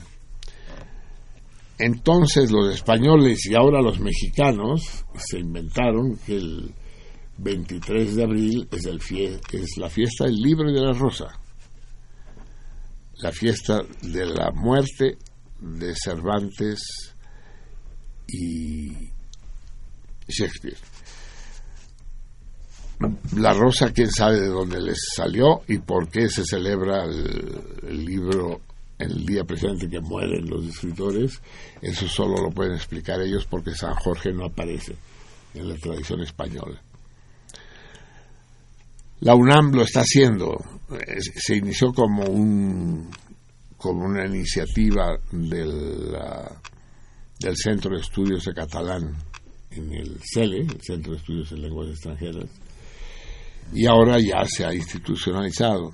Y en España a tal punto que se hace una gran fiesta y se otorga el premio Cervantes, no Shakespeare, Cervantes, porque a, a, a chauvinistas y malinchistas no les gana a nadie. Digo malinchistas, chauvinistas. El caso es que este año le otorgan el premio Cervantes a Fernando del Paso. Este es el punto. Fernando del Paso, yo he dicho aquí, es más, lo dije hace poco, y algún, alguien me contestó en, en nuestro punto de reunión, en nuestra taberna de Facebook, que, que no era verdad que Fernando del Paso fuera el mejor novelista, ¿no? que también existía, eh, ya no sé quién dijeron, Yáñez. Yáñez y, y Pacheco, ¿no? José Emilio Pacheco. La semana pasada incluso dije, es que José Emilio Pacheco no es un gran novelista, sí escribió una pequeña novela, una muy bella novela que es Batallas en el Desierto. Y Yáñez sí, ha escrito bellas novelas, Martín Luis Guzmán también. eh, En fin, sí hay algún novelista mexicano, Mariana Suela, o. En fin, sí hay, pero ninguno de la talla de Fernando del Paso. El caso es que le otorgan a Fernando del Paso el premio San Jordi. Y ahí es ahí donde se produce la catástrofe, la debacle. Se hace toda una ceremonia palaciega con la presencia de sus majestades y de todo el equipo de gobierno para entregarle el premio a Fernando del Paso. Y Fernando del Paso hace una apología de la lengua española. Una apología absolutamente fuera de lugar. Como si las otras lenguas valieran madre. Como, diciendo, tenemos la fortuna los mexicanos de haber sido conquistados por los españoles, porque así aprendimos español. Como, como si se, eh, con mis, eh, se condoliera de los pobres ingleses o, brasileños o rusos que no, que no hablan español, pues. Pobres pendejos que se tienen que resignar con leer a, a Shakespeare, a, a Molière, a Dostoyevsky o, o a esa de Queiroz, ¿no? No, no tiene. Fuera de lugar, fuera de lugar. Un elogio a la lengua española nunca debe ser, es una hermosa lengua la española, pero nunca debe ser considerada la mejor de las lenguas. Eso eso, señor Fernando del Paso, permítame que se lo diga al aire. Se lo dije por escrito y ahora se lo dije al aire. Eso es una estupidez. Es propio de un barbaján. El español no es mejor que el inglés, ni mejor que el portugués, ni mejor ni peor que el italiano. No hay tal cosa. Pero la cosa no queda ahí. Él se felicita de haber aprendido español, olvidando que para aprenderlo hubo primero que masacrar a 25 millones de pobladores indo- indoparlantes que habitaban estas tierras y que no sabían español. Entonces es como si él dijera que a toda madre que podemos leer a Cervantes, pero al Nezahualcóyotl no. Chingue su madre Nezahualcóyotl, hombre. Tenemos a Cervantes y tenemos a Camilo José Cela. Las cosas fueron mucho más lejos, mucho más lejos, porque él aprovecha, dice, quiero aprovechar esta ocasión para denunciar que mi país se está volviendo un estado totalitario, en donde los crímenes, los asaltos, los asesinatos, los secuestros, las desapariciones se han multiplicado. Incluso se aprobó una ley que permite a la policía del Estado de México, dice del Estado de México, como si los pinches gachupines supieran que es el Estado de México. Para, hoy, para ellos, obviamente, el Estado de México es el Estado mexicano. Una ley en que la policía tiene el derecho de detener a manifestantes, como si eso no fuera absolutamente natural en todos los países del mundo y no fuera natural en México desde hace siglos, y de usar armas de fuego en las manifestaciones. Eso efectivamente es nuevo y, reconozco que es discutible. Le llaman la ley Atenco II.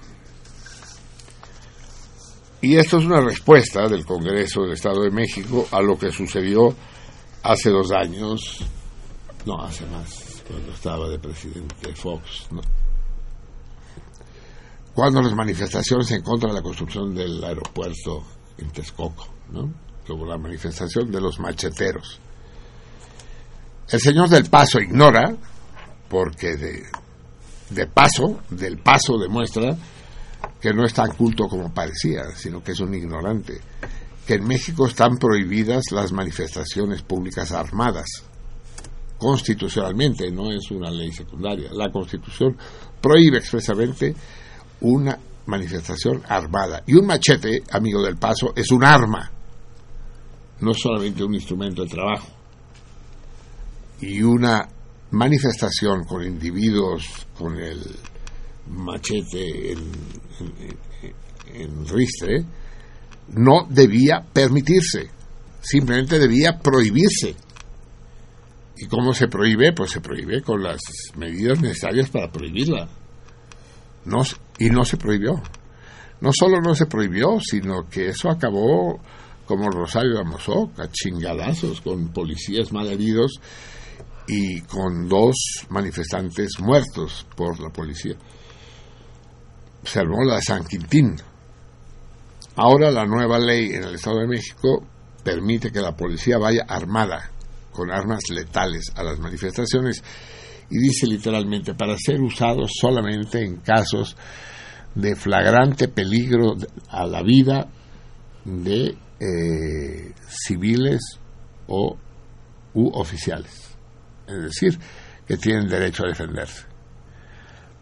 Es discutible, porque pues, un cabrón con un arma de fuego pues la va a usar pues, a discreción y quién sabe cómo y quién sabe cuándo.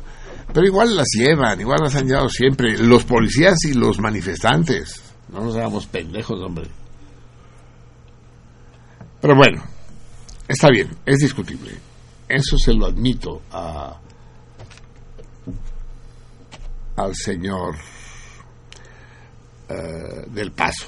Discutamos si la ley que acaba de aprobar el Congreso del Estado de México es o no es aceptable. Pero eso es un pedo de discusión de la ley en el Estado de México. Decir, se vale, no se vale, estoy en contra, estoy a favor. Lo que pasa es que el señor del Paso es Chairo, López Obradorista. Llámenle como ustedes quieran, pejista. Y los pejistas aprovechan cualquier puta oportunidad para echar mierda sobre el gobierno de México. Pero al echar mierda sobre el gobierno de México, están echando mierda sobre México. Señor del Paso, eh, todo esto usted lo dijo frente al rey de España, frente a una monarquía que es heredera de una dictadura feroz que ejecutó a miles de personas. Si el tal Felipito VI es rey de España, es gracias a Franco, a Francisco Franco. ¿Ha oído acaso usted hablar de Francisco Franco, señor del Paso? ¿Sabe quién es Francisco Franco? ¿Sabe quién hizo rey a este hombre frente al cual usted rindió pleitesía y, y- se agachó humildemente? ¿No lo sabe, señor del Paso? A lo mejor debería escribir menos y leer más. Porque esta basura que lo condecoró a usted es hijo de otra basura que apoyó a la dictadura franquista en las más bajas de sus acciones. Venir a hablar de que en México se, se aprobó una ley que permite la represión a las manifestaciones en la corte de un país donde son miles los muertos en las manifestaciones. Incluso se permite el señor del Paso hacer un gran homenaje a Miguel Hernández, que vamos a escuchar dentro de un momento en voz. Miguel Hernández fue una de las figuras de mi juventud, uno de mis amores literarios. ¿Sabía usted, señor del Paso, que Miguel Hernández murió de tuberculosis encarcelado en las ergástulas del franquismo? En las cárceles de aquel que hizo rey al padre del rey que le condecoró a usted?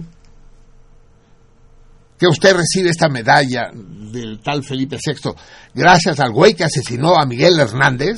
¿Lo sabía usted, señor del Paso, acaso? Si no lo sabía, es usted ignorante. Y si lo sabía, es usted un gran hijo de puta. Usted elija. Tal vez es usted las dos cosas. Por supuesto, estar en esa sala del palacio con todo vestido de flaco el señor Mariano Rajoy. Mariano Rajoy. Usted viene, viene a denunciar que en México hay un gobierno que, eh, que se apresta a ser tiránico frente nada menos que a Mariano Rajoy, al heredero de Francisco Fraga, al ministro de Franco. Frente a él dice que en México corremos el peligro de, de erigir un Estado totalitario. Y ahí estaban, todos de frac, todos elegantes, todos en el ambiente palaciego formidable y en el que el señor Fernando del Paso se permite denigrar a México, porque no solo denigró al gobierno de México, y finalmente de lo que estaba usted hablando era, supongo, que del gobierno del Estado de México, ni siquiera del gobierno, sino del Congreso del Estado de México. Pero además, señor del Paso, mi brillante autor de José Trigo, a ver si nos entendemos. Dice que este es un país donde se tortura, donde se asesina, donde se secuestra, donde se extorsiona. Y al mismo tiempo denuncia que se están acentuando las medidas represivas. ¿En qué quedamos, carnal? ¿O somos más represivos o somos menos represivos? ¿Enfrentamos a la delincuencia o no la enfrentamos? O a lo mejor lo que hay que hacer para enfrentar la delincuencia es irse a la Merced de Tepito a regalar libros y rosas. O sobre todo obras del señor Fernando del Paso. ¿Cómo le hacemos, Fernandito? ¿Cómo le hacemos? Ven a decirlo aquí si tienes huevos, no en la corte del Borbón, aquí. Y lo discutimos aquí. Incluso hasta nos podríamos haber puesto de acuerdo. Ahora ya no hay acuerdo posible. Ahora has pasado a ser uno de los nombres que deshonran a este país. De la manera más gratuita e infame posible. Bueno, gratuita no, porque te dieron 3 millones de pesos. Eso es algo, cabrón. Y siempre emociona, ¿no? Que te aplauda un señor vestido de frac. ¿A ti no te gustaría que te aplaudiera un señor vestido de frac? Pues con 3 millones sí. Bueno, aplauso de los 3 Con uno, millones, ¿no? Sí. aunque fuera vestido de manta, ¿no? En fin, indignación. Pero lo más triste de todo, amigos míos, es que yo he sido un gran admirador de este hombre.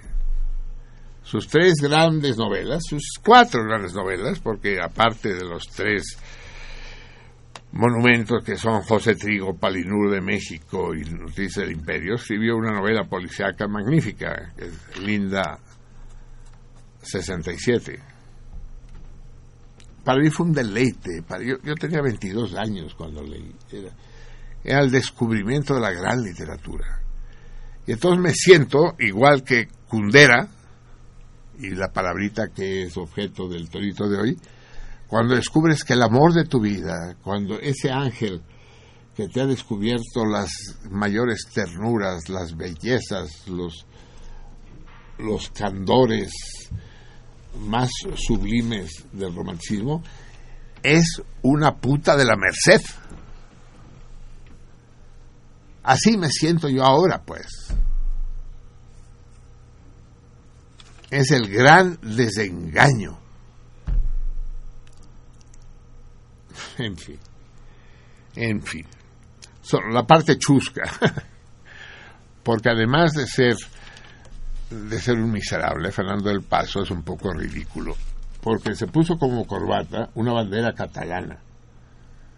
Ya me imagino la cara que deben haber puesto los putos monarcas y ministros españoles cuando vieron llegar al güey premiado con una bandera catalana. Valientes están las cosas entre Cataluña y España en ese momento. Llevaba la bandera, la corbata, eh, dorada con las cuatro franjas rojas de la bandera catalana, los cuatro ríos de sangre. Afortunadamente para él y para toda la podredumbre de la nobleza que estaba a su alrededor, en su discurso se permitió decir yo, porque yo me duermo en español, lloro en español, bostezo en español, Sueño en español. sueño en español. Me faltó decir cago en español. en español. Dice, y entonces es que resolvió las cosas diciendo, y llevo, llevo junto a mi corazón los colores de la bandera de España. Los colores sí, porque son rojo y amarillo, pero la bandera no, cabrón. Lo que llevabas junto al corazón, sin quererlo, pobre iluso, era la bandera de Cataluña.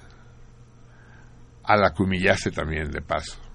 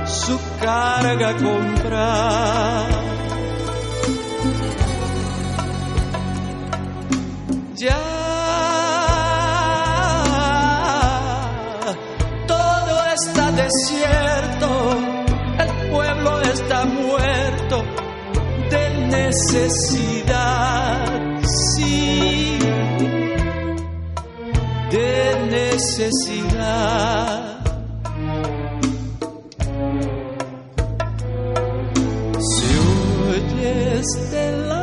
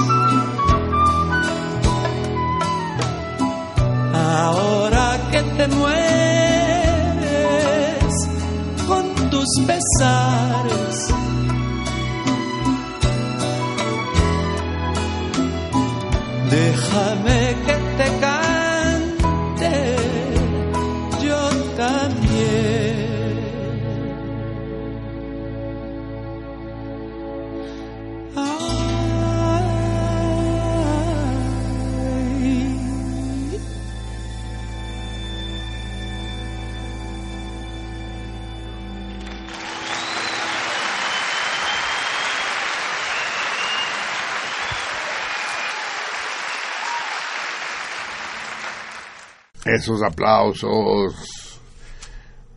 Así venía. Pinches editores, hijos de la chingada. Ahí estaba yo aplaudiendo y yo fui el último que aplaudí. ¿Qué dicen nuestros radioescuchas, Javier? Everardo López, señor Pereyó, lamentablemente la semana pasada fui derrotado por Morfeo y ya no me enteré de cuál fue su opinión en cuanto a rendirle un homenaje musical póstumo al músico argentino Gato Barbieri. Me gustaría saber de nuevo su opinión. Saludos al Cardomen. ¡Qué huevos! Sí, Se duerme, ya Ajá. te dormiste, ya te chingaste, ya per- perdiste el tren, cabrón. Exacto, eso fue la semana No, pasada. no hice la interpretación que hice yo de, Ujú. del gato. no, sí, sí, lo vamos a hacer, Gato Barbieri. Gran, gran músico, sin duda oír el podcast, hombre. Espérense que nos vienen a sabotear. Ah, ok. Lupe, me reporto para saludar a todo el cardumen, en especial a Javier, a Juan Manuel y a todo el cardumen y a Marcelino. Saludos como siempre. Nos vemos el viernes.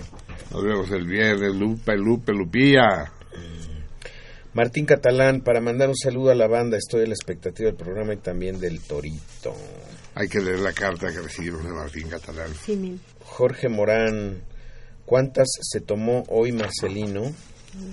¿Cuántas? Depende de qué, hijo. Yo me las tomé por el...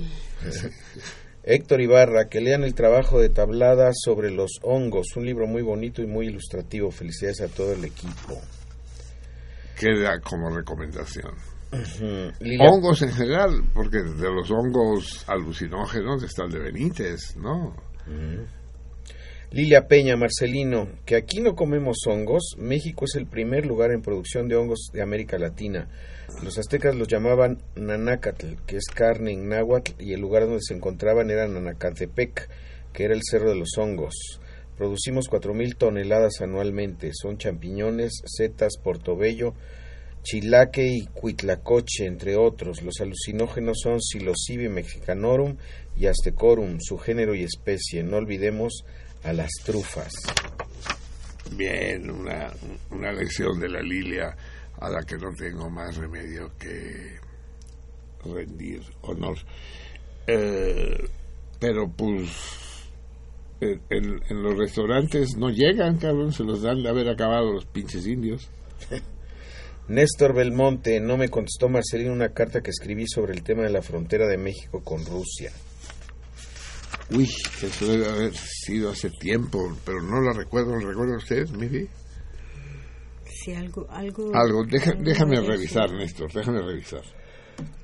Claudia Reyes, contesta el torito. Un saludo, chinga. Andrés Ugalde, Marcelino, no seas tan invi- invitador de las feministas de hoy porque me zurran. Lo que hay son dos corrientes inspiradas en el odio y la lucha de poder. Ya me volví más cabrón y me cagan. Chinguen a su madre. Puta, a ver, a ver, a ver, ¿qué, qué, qué dice el Andrés Ugalde? Este fue presidente del IFE, ¿verdad? Yo creo. Sí, no seas tan invitador. Invitador. No, hombre, a la, a la Sara nunca dejaremos de invitarla, sí, pues sí. Lo que no quiere decir que tengas la necesidad de coincidir con ella, ¿no? Si te produce Es conflictos, ya es ganancia. Edén, Sierra, eh, hablo desde un pueblo de la Sierra Juárez de Oaxaca. Rara vez los puedo escuchar en directo, tengo que esperar los podcasts. Pero ahorita está bien la señal. Saludos a todos, en especial a nuestra Salmona Mayor. Mira, desde la Sierra de Oaxaca nos, nos escuchan. Pero, ¿qué será? ¿Por eh, directo por internet o por radio? No, eh, entiendo que por radio nos está escuchando. Pues sí, porque habla de señal, ¿no? Selenia Acevedo contesta el torito y tampoco saluda. Qué barbaridad. ¿Qué les cuesta? No, es que nos saluden, vamos a anular la respuesta. Curiel Flores, qué pena, Marcelino, que a tu admirable cultura le gane tu ego inflado y delirante, tu alcoholizada misoginia y tu menosprecio a personajes no alineados al poder, al cual pareces defender con tu silencioso servilismo que resulta cada vez más evidente. Qué pena sentir una incongruencia de Salmón en ti a estas alturas. ¿De qué hablará? ¿De cuándo es, eh, está hablando Fernando del Paso? No, no creo porque ya fue hace rato esta llamada. Entonces, ¿qué, qué, qué, ¿Quién qué mamada habré yo dicho tú? ¿Quién sabe? Ya sabes que luego decimos puras pendejadas, entonces pues sí. A ver, espérate. Chinga a su madre eh, Peña Nieto. Chi- chinga a su madre eh, Erubiel Ávila. Chingue a su madre Díaz Ordaz. Chingue a su madre Porfirio Díaz. Chingue doblemente a su madre Carlos Salinas. Eh, chingue a su madre, ¿cómo se llama el jefe de gobierno, cabrón? ¿Mancera? Mancera. ¿El de actual o Sí. el pasado? El pasado era Ebrard. Chingue a su madre Ebrard, chingue a su madre eh, Mancera. Rosario Robles. Rosario Robles, chingue a su madre. Este, Cuauhtémoc Cárdenas. Chingue a su madre Cuauhtémoc Cárdenas, sí. López Obrador. ¿Quién? López Obrador. No, no, no quiero meterme en líos. No, no. ya, demostré mi antigobiernismo. Manuel Munguía, qué bueno está el programa de hoy. Hay que saber cuando el pan lo hacen con amor o cuando con puro sudor. No debemos tener miedo ni vergüenza a decir la verdad. La única verdad histórica que no se puede esconder en México es la de los crímenes de Estado de los neoliberales fascistas y reformistas que hoy largan al GIEI para seguir violentando las garantías constitucionales del pueblo, la cual, lo cual no debemos de permitir ni solapar. Yo creo que está, yo creo que está oyendo otra estación. creo que está en Radio Educación. ¿eh? César Berlanga, Marcelino, Platas, Equipo, Salmones, buenas noches por igual. Solo hablo para contestar el torito. Y contesta el Y torito. bueno, pero él- al, al menos él sí saluda, chinga. Ah, exacto, No, exacto. pues, no, la- se, ve, se ve la clase, carajo. Muy bien. A ver, eh, Hot, hot Girls, dígame. Bueno, nos escribe Alma Rosa Morales. Buenas noches a todos y cada uno de los salmones. Abrazos y besos. Muy bien. Yo quiero el beso. Ok. También Francisco Castilla dice que para que lo alucinemos harto va la respuesta al astado. Y dice que se tardó por servirse un vinillo. Muy bien. Alberto Montesinos. Oye, oye, eh, Laberinto, Francisco Castilla estaba en la cena de la bota esa noche. Sí. Sí estaba, ¿verdad? Que no lo acabo de ubicar al Francisco Castilla, sí. Pero parece un buen tipo, sí. Alberto Monte- Montesinos eh, manda saludos, buenas lunas. Y también nos escribe David y nos dice, ahora sí hicieron enojar a Marcelí. Saludos a la salmoniza. y por lo pronto es todo. No hay respuesta al torito. Solamente de Francisco Castilla, Eso que es. se tardó por servirse un vinillo. Mm, Es buen motivo. En Y- Facebook, Sí. Eder Contreras Ruiz dice para Marcelino y Platas, ¿cuál es tu pintor mexicano favorito? Muerto y tu pintor favorito eh, vivo. Saludos. A ver, Michelier. Eh, ¿Cómo se llama la mujer esta preciosa? Catalana, creo, ¿no? Este, Eh, eh, Remedios Varo. esa, ella, ella.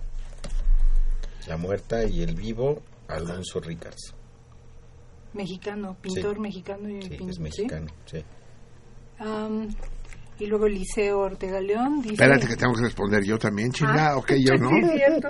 Sí, es Si verdad. no coincidimos él y yo, generalmente. Sí, claro. Pintores, es que es difícil estas chingaderas.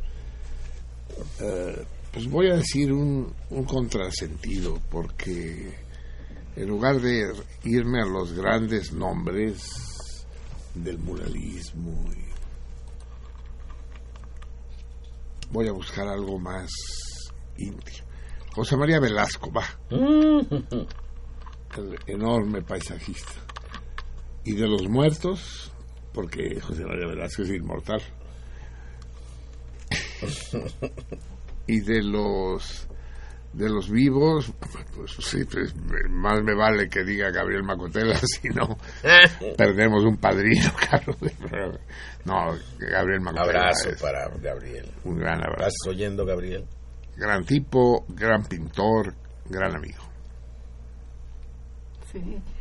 Eliseo Ortega León dice la ley Atenco que autoriza el uso de armas de fuego en manifestaciones civiles en el Estado de México tiene dedicatoria para los poderosísimos y violentos grupos de choque del movimiento antorchista que están desafiando al gobierno de Rubiel y Enrique. Un saludo a los salmones que conducen el programa y otro a los salmones que lo escuchan, pero sobre todo un saludo a los salmones que no hacen nada, nomás por molestar. Es inteligente tu comentario. Ya no quise entrar en sus detalles de a qué obedece esa ley, apro- aprobada en particular por PRI, PAN, PRD. Únicamente votó en contra los morenos, ¿no? Sí. Sí, ya no quise entrar en eso, pero es muy digno de ser considerado y comentado tu comentario, amigo mío. Eder Contreras Ruiz manda saludos desde Guanajuato. En Quilacachá dice buenas lunas, la lectura del maestro Platas, por favor, con muchos signos de admiración. Hoy no va a haber. Sí, puede ya ir nos encabronamos, dormir, entonces ya no va a haber nada. Ya, ahorita ya cerramos el changar. Carlos Ayala Mondragón dice, ahora sí se pasó de barco el torito. Qué bueno, porque ya tenía tiempo que no me sabía alguno, jeje.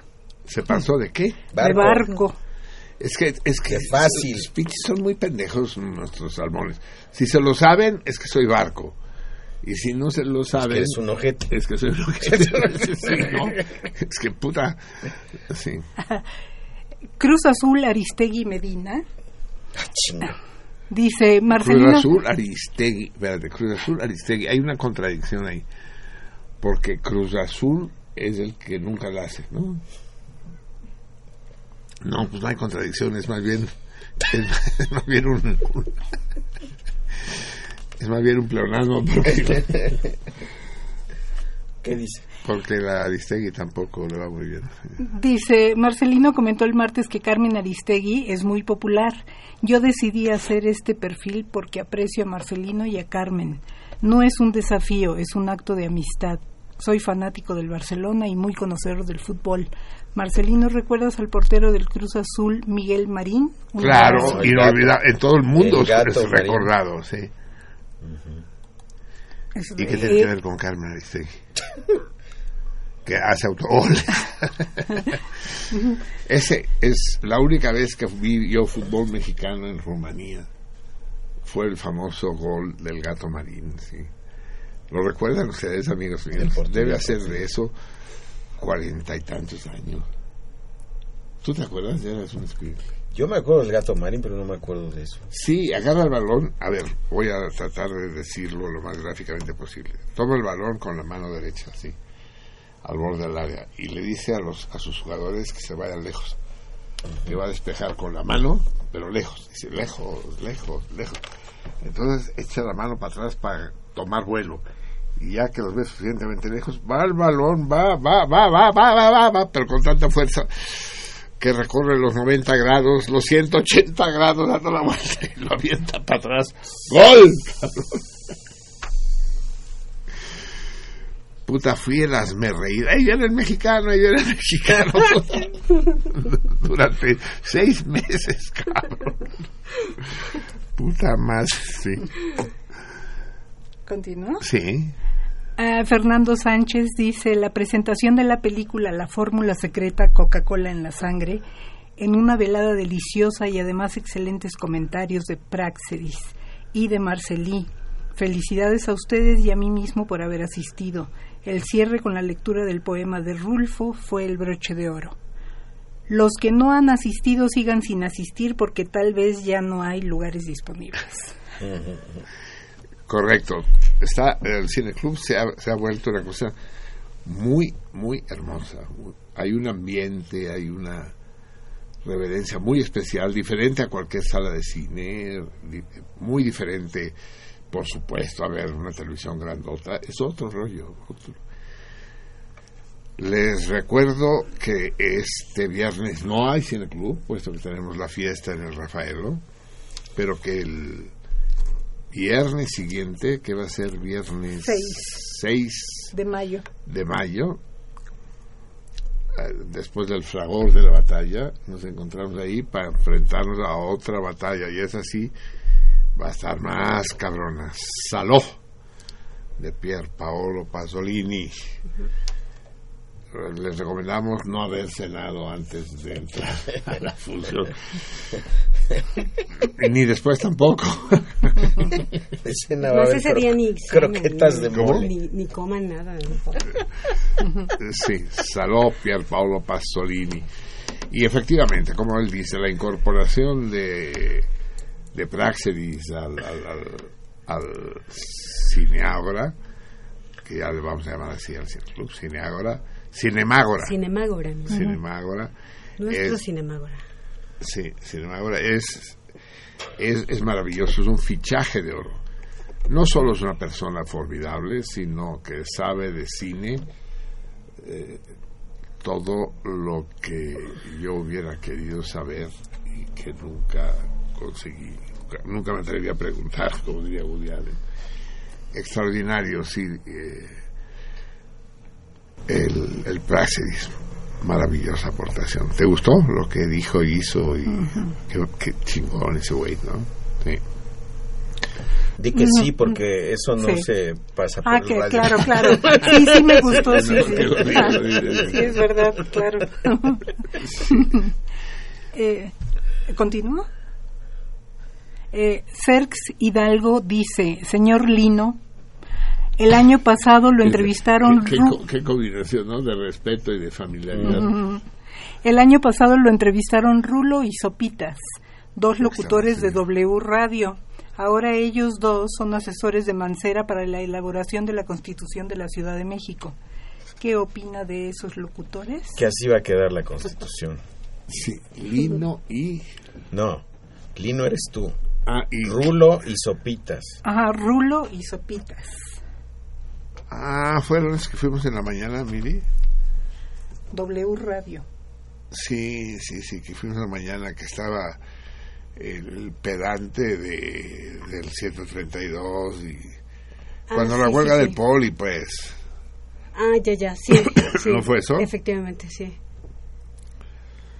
Pues que pues sí es bastante constitucional la cosa. ¿Qué quieres, qué quieres que te diga? ¿Cómo, cómo se llama el radio escucha? Cerx Hidalgo. Ah, no, a ese no le puedo abreviar el nombre. Algo. Sí, no, no sé, no sé, yo qué sé. Eh, fue, fue un poco el derrumbe, ¿no? De, de, de W Radio, porque pese a todos mis juicios adversos, Carmen Aristegui tiene una cierta altura periodística y Carlos Puig también. Y de repente algo se vino abajo y esa altura periodística ya no existe. Pues Dinos. desde los apodos, digo, es que a quién se apoda el Sopitas. O sea, Exacto. y yo ni lo conozco, pobre güey, o sea. Ah, unos más. A ver, a ver, ven. Sí, adelante. Bueno, Dino Dino. Agua fría, ¿verdad? Sí. No, ni agua fría. Al tiempo. Bueno, Me había conseguido el, el tragaldabas agua fría la semana pasada. Déjame Sí. recorrer. Pues sigo leyendo mientras. Sí, por favor. Dino Dino nos dice buenas noches, ya casi listo para la cena. Será un gran honor después de ya 12 años de escucharlos, conocerlos en persona. Será un gran honor, perdón. Estrechar la mano y tal vez la fotito del recuerdo. Ah, yo quería te echas la mano y... y- Tal vez. Ay, nos va a agarrar otra Estrechar, cosa. Carlos, sí. Eh, Julia Leticia Menes Nava dice Uy, saludos. la Julia Leticia, la- Dice ella, eh, saludos a todos en la cabina. No sé el torito y ya tengo sueño, pero aguantaré lo que pueda. Abrazos para todos. Nos vemos en la cena. ¿Y a qué hora lo mandó? A las A las 12. 11:40. 12.24. No, pues ya No, está ya, el, Morfeo desde hace tiempo. Ya es objetivo. Y eh, eh, Hidalgo Garduño Gabriel, quien ah, mandó la respuesta al torito a secas, dice, antes de que me regañe platas, un saludo a todo el equipo de sentido contrario y a los radioescuchas. Nos vemos en la cena. Saludos, Ahí, saludos. ahí nos vemos, amigos. Sí. Llegaron dos llamadas que responden el Torito, Enrique Hernández y Andrés Velasco, que tampoco saludan los cabros. Sí, todo es a la basura. Eh, yo tres, tres este, respuestas al torito de Carlos Ayala Mondragón, Hidalgo Garduño Gabriel y de Lucía Villarreal. ¡Ah! Ataca de nuevo ahora Lucía. Aquí también llegó en Twitter, dice, ah, bueno, una tuitera, pero no quiere que digan su nombre, dice, perdón, eh, hablando de Fernando del Paso, Sí. dice que se le hizo muy frío que en el discurso que dio Fernando del Paso, perdóname si alguna vez te hice daño, pero te pido perdón en público, eso le dice a Socorro su esposa, Fernando del Paso. Ah, sí, sí, sí, sí, eso es un patinazo, sí, sí, sí. Sí, en ningún momento dado le dice, te, te sigo amando como el primer día, te, te declaro mi devoción eterna, no. Dice, perdóname si, no sé cómo, cómo dice que dijo, perdóname si alguna vez hice... perdóname, perdóname si alguna vez te hice daño. Y punto. Te pido, Seco. te pido perdón en público. Así, nada más, muy Así seco. es. Y, y, y- y diciendo eso le volvió a hacer, le volvió a hacer daño. Exactamente. Luego eh, también nos vuelve a escribir Alma Rosa Morales. Dice, Marcelino querido, te faltó chingue a su madre César Duarte. Muchísimos besos para Marcelino. ¿Quién es César Duarte? Ah, el gobernador de Chihuahua. Ajá. Francisco Castilla, me ¿Sí? uno... ¿Y, y por qué tiene que chingar? Eh, Ella es de Chihuahua, ¿verdad? Yo, sí. Así es, sí, es de Chihuahua. ¿Pero hay algún motivo en especial o, o- o sigue siendo el chinga su madre Ujú. Sí, permanente? de- sí. Sí. Bueno, eh, Francisco Castilla, me uno al homenaje al gato. Y manda un video ¿Al gato marino o al gato Barbieri? al gato Barbieri. Sí, porque ya van dos gatos. Así es, y, y manda un video del gato Barbieri del último tango en París. Que recuerda que alguna vez yo se lo compartí y que a usted no le gustó a mí.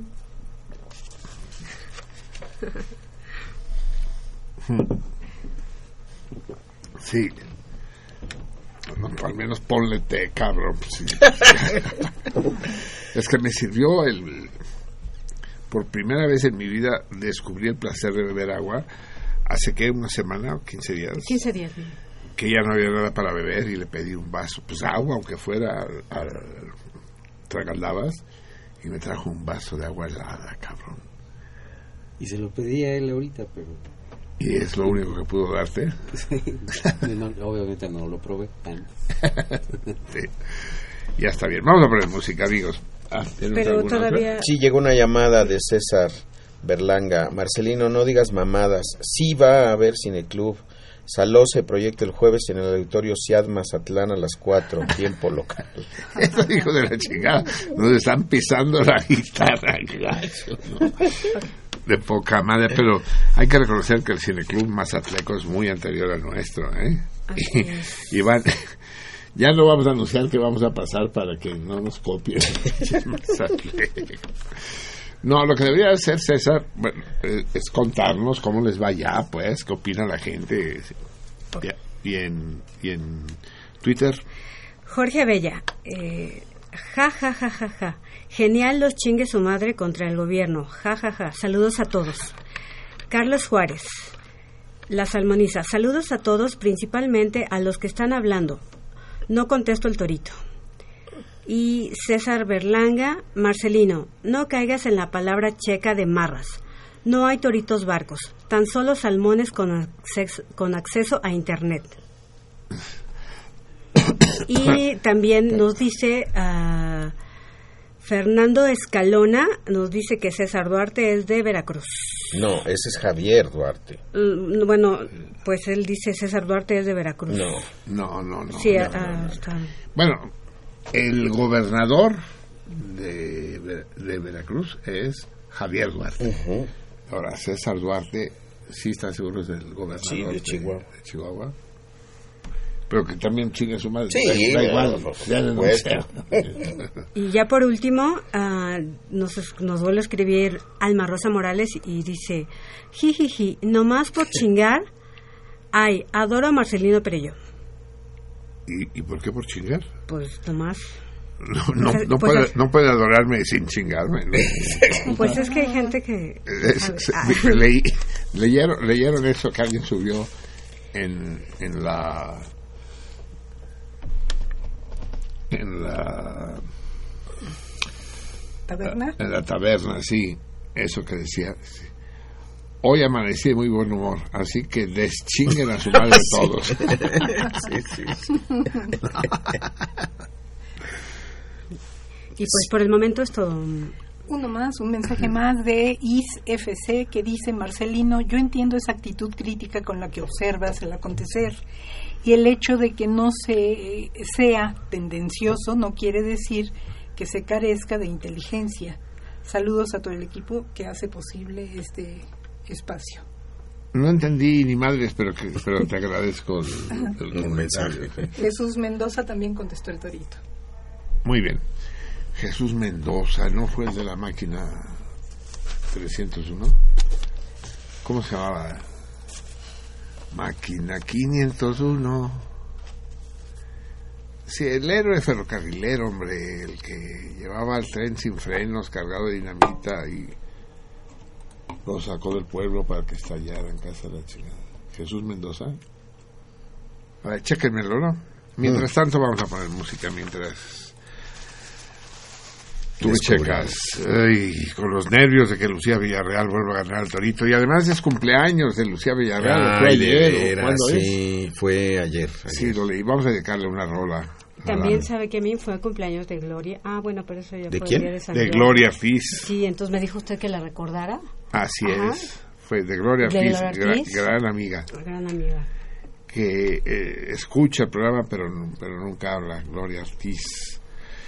Eh, sí, gran amiga. Y fue no cumpleaños De... mi mamá, Exactamente. el 25 de abril de 1903 vino a la luz la que me daría mi luz. Parece mentira. Murió en el 82, es decir, 18 y 16, hace 34 años. Soy huérfano, cabrón. Está cabrón ser huérfano. Va, vamos a dedicarles pues a la única que debe estar escuchándonos, que es la potranca de las... No, y Gloria Ortiz también, ¿eh? me dijo que igual iba a estar y- y escuchando. a la Gloria y a, y a la Gloria Ortiz también. Porque ya si le había usted nos dicho que le iba a escuchando. dedicar. A huevo. Ajá. Ambas. Eh, y ambas, además, con la gran coincidencia que ambas son francófilas. Ambas son eh, filogalas. Vamos a escuchar a este gran, yo creo que el mayor de los cantantes contemporáneos franceses, sin duda alguna.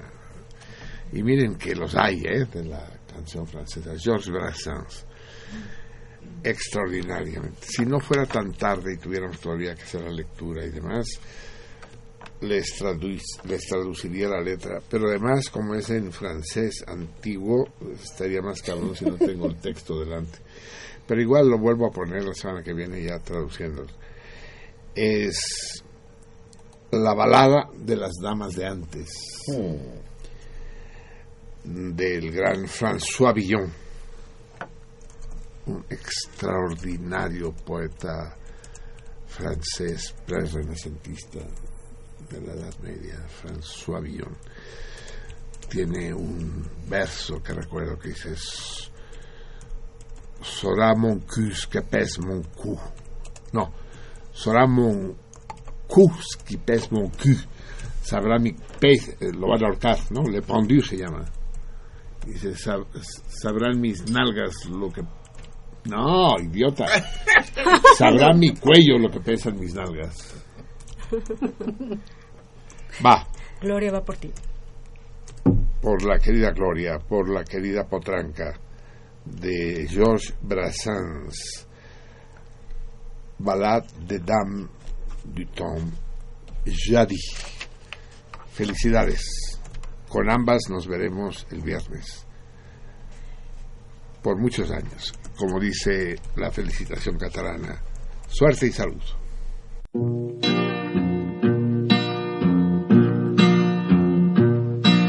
Dites-moi où, dans quel pays est Flora, la belle romaine, Archipiada Nétaï, qui fut sa cousine germaine, et qu'au parlant qu'embrouillon mène, de sur rivière ou sur étang, qui beauté eut trop plus qu'humaine, mais où sont les neiges d'antan? Qui beauté eut trop plus qu'humaine, mais où sont les neiges d'antan? Où est la très sage Héloïse, pour qui Châtelet fut et puis moine, Pierre Bayard à Saint-Denis, pour son amour Ucette et Swann, semblablement où est la reine, qui commanda que Buridan fut jeté à un sac en Seine, mais où sont les neiges d'antan? Fut jeté à un sac en Seine, mais où sont les neiges d'antan?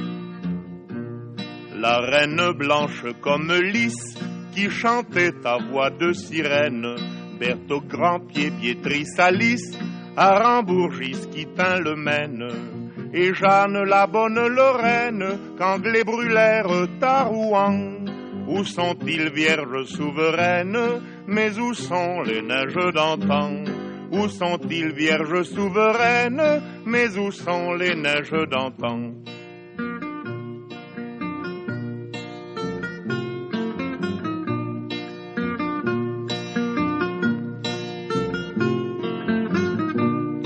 Prince enterré de semaine, où elles sont nées de sept ans, que ce refrain ne vous remène, mais où sont les neiges d'antan? Que ce refrain ne vous remène, mais où sont les neiges d'antan? Mais où sont les neiges d'antan? Pero ¿dónde están las nieves de antaño? Para Glorieta, para la Potranca, para, para todas las abrileñas queridas y ausentes o presentes.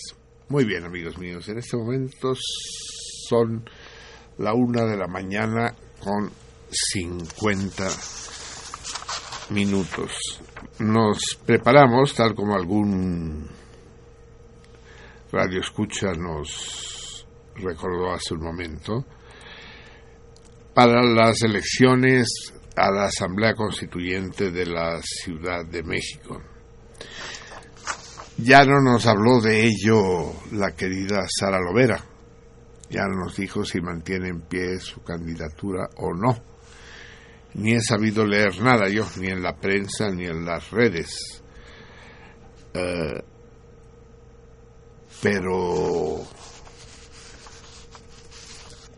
pues hay una serie de personajes conocidos. ¿no? Nu- nu- Nuestro candidato, pues a huevo, por razones obviamente pecuniarias, es el, el, gran superbarrio, ¿no? Marco Rascón, que aparte de ser padrino, es gran amigo de este, de este programa. Y que seguro hará que si la asamblea no es más efi- eficaz y decente, será sin duda alguna más divertida. ¿Qué, podrá decidir? ¿Qué, qué, qué estará en poder de la Asamblea de la Ciudad de México? Eh, ¿En qué consistirán las posibles leyes que regirán a la ciudad y que no existen hoy? El grave problema de la legislación, de la legiferación, es ese, es decir, ¿las leyes deben adaptarse a la realidad o es la realidad la que debe adaptarse a las, a las leyes? Parece más que evidente que si las leyes no se limitan a, a reflejar la realidad, las leyes serán absurdas. ¿no? Siempre pensé desde muy pequeño, vi eh, en un vagón de tren, algún- en uno de esos viajes largos que yo hice en mi juventud por México, había había un letrero que decía se prohíbe violar la ley así muy muy sobrio muy serio. Es que era la única prohibición. sí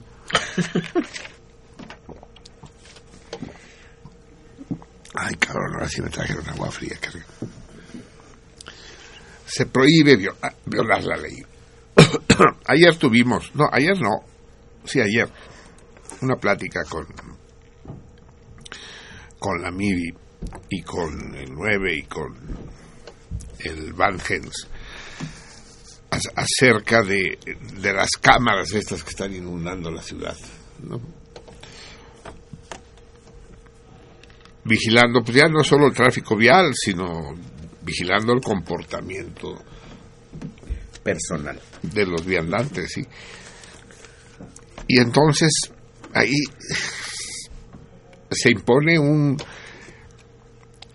se impone un razonamiento muy conflictivo pues. Por un lado había quien decía es que es que tiene que haber cámara tiene que haber vigilancia tiene que haber policía porque está la cosa de la chingada ya los robos los secuestros como diría Fernando del Paso. Pero al mismo tiempo había los que decían como Fernando del Paso pero no se vale chingar vigilar tanto porque entonces se violan las garantías individuales. Entonces que o 1984 es decir o la, o la vigilancia extrema con cámaras incluso dentro de las casas como decíamos no en la casa una cámara que esté vigilando el Kropotkin no para estar viendo qué carajo hacen los gatos y los perros mientras uno no está sí hay cámaras que ponen, ¿no? Luego Sí. salen videos de las sirvientas que roban, que le pegan O les ponen niños. una camarita a los animalitos para ver a dónde, a dónde van. y, o sea, Sí, eh, es decir, a es- a- ese es el ideal, una, una, una supervigilancia en nombre de la seguridad, que no sé qué tan segura sea, o bien una una sociedad libertaria con todos los riesgos que eso implica. Hay riesgos de los dos lados, pues. Una sociedad hipervigilada pone riesgo de quién vigila a los vigilantes. O sea, quién estas putas cámaras que están por la Ciudad de México, ¿quién las controla? ¿Quién decide eh, a quién, quién es multado o castigado? ¿Un sistema informático automático? ¿O hay gente que dice, no, ese chinguetero es así? Eh, No, no, creo que captan la velocidad. O sea, eh, captan la velocidad y entonces el que sobrepasa el límite es fotografiado. Creo que así funciona. Así, así es la versión prim- primitiva, pero ahora dice que van a andar captando también a los que contaminan. Eh, ¿Por fotografía? Sí, hay digo que por olor, cabrón.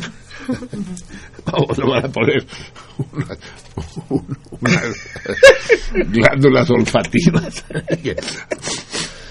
Huele a pedo. ¿Seguimos el pedo, compadre? ¿O lo seguimos? Ay, no. Nos van a meter a todos. ya lo perdí. No, por aquí, va por aquí, va por aquí. Lástima que no vieron el gesto de Javier cuando seguía el pedo. Porque hubieran entendido toda la obscenidad de su chiste. No, pero sí, ¿qué, qué queremos? Eh, es el, el gran dilema. eh, seguridad o libertad, aventura o refugio.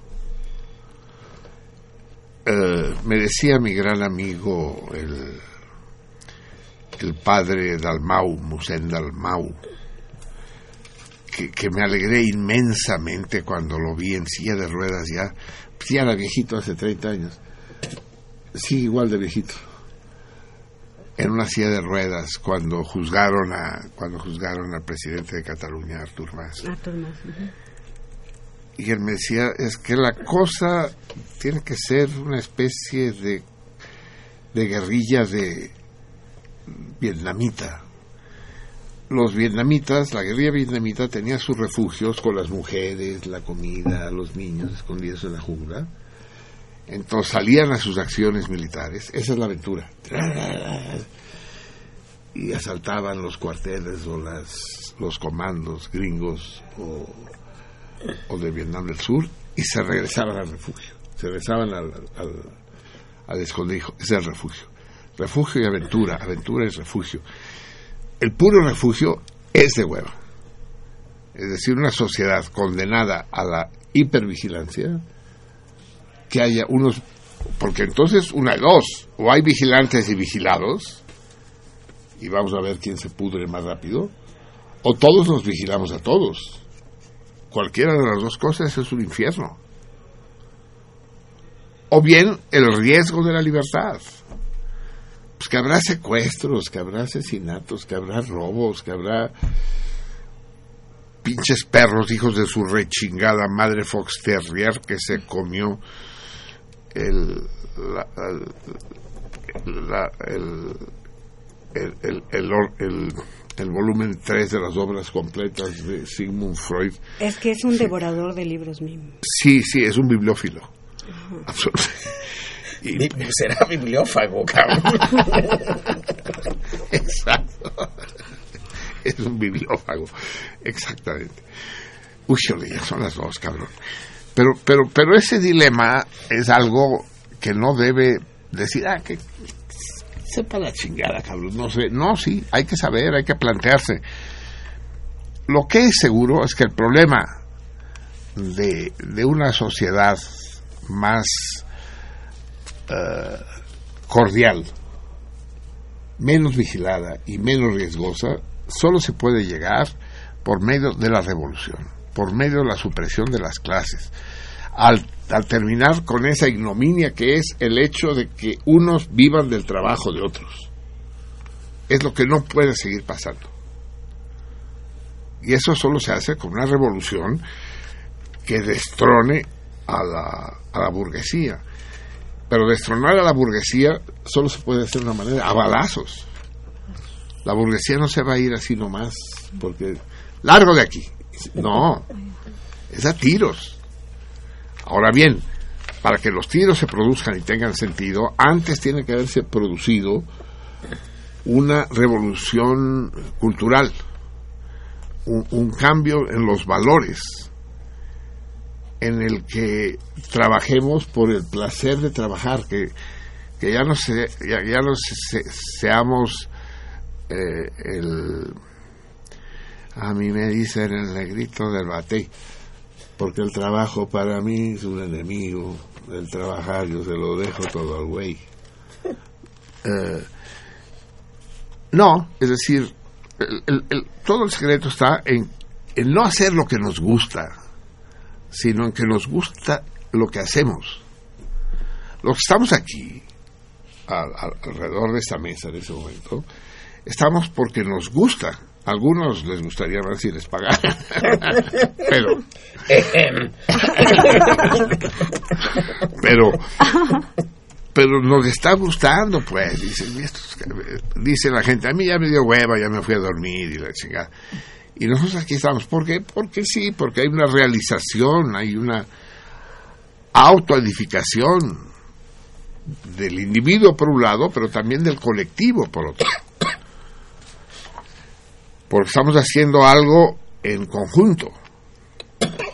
Y lo hagamos bien o lo hagamos mal, es una obra uh, colectiva, es un es una obra hecha pues entre todos. Eso es la eso es la comunicación, hacer común algo. Y nosotros venimos aquí a hacer común Sentimientos, ideas, música, una serie de a, chingaderas. a ¿no? compartir y a compartir. ¿no? Corajes, ajá. Sí, exacto. Y, y por aquí va la revolución. Es decir, es simplemente cosa de que este, estas actitudes se generalicen. Y una vez se- sea suficientemente masivo es esta actitud, se ha llegado a lo que en, en, física se llama la masa crítica, entonces sí, a la verga, cabrón se acabaron los jefes y se acabaron los dueños y, y vamos a hacerlo de otra manera. Voy a barrer la banqueta porque me gusta barrer banqueta, chinga. Y disfruto porque a veces veo a, las- a la señora que barre las banquetas enfrente de la casa, se queda viendo la banqueta así como diciendo, de poca madre, quedó de poca madre, cabrón.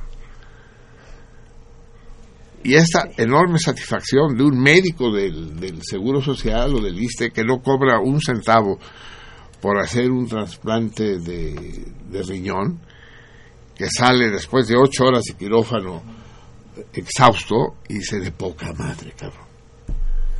Qué chingonería hice. Eh, que, el, el- que el trabajo alienado, el trabajar para otro, deje de existir. Trabaja uno para uno. No por una remuneración, no por el trabajo asalariado, sino porque porque el trabajar es la manera de existir, esto que decía Xavier hace un momento, la, la comunicación, el hacer las cosas en común, por el otro, para el otro, y claro, con el sentimiento, la certeza de que habrá reciprocidad. O sea, cuando ya no sean necesarias las pinches cámaras, a la verga las pinches cámaras. Yo prefiero el riesgo de que me asalten, de que me roben, que me violen.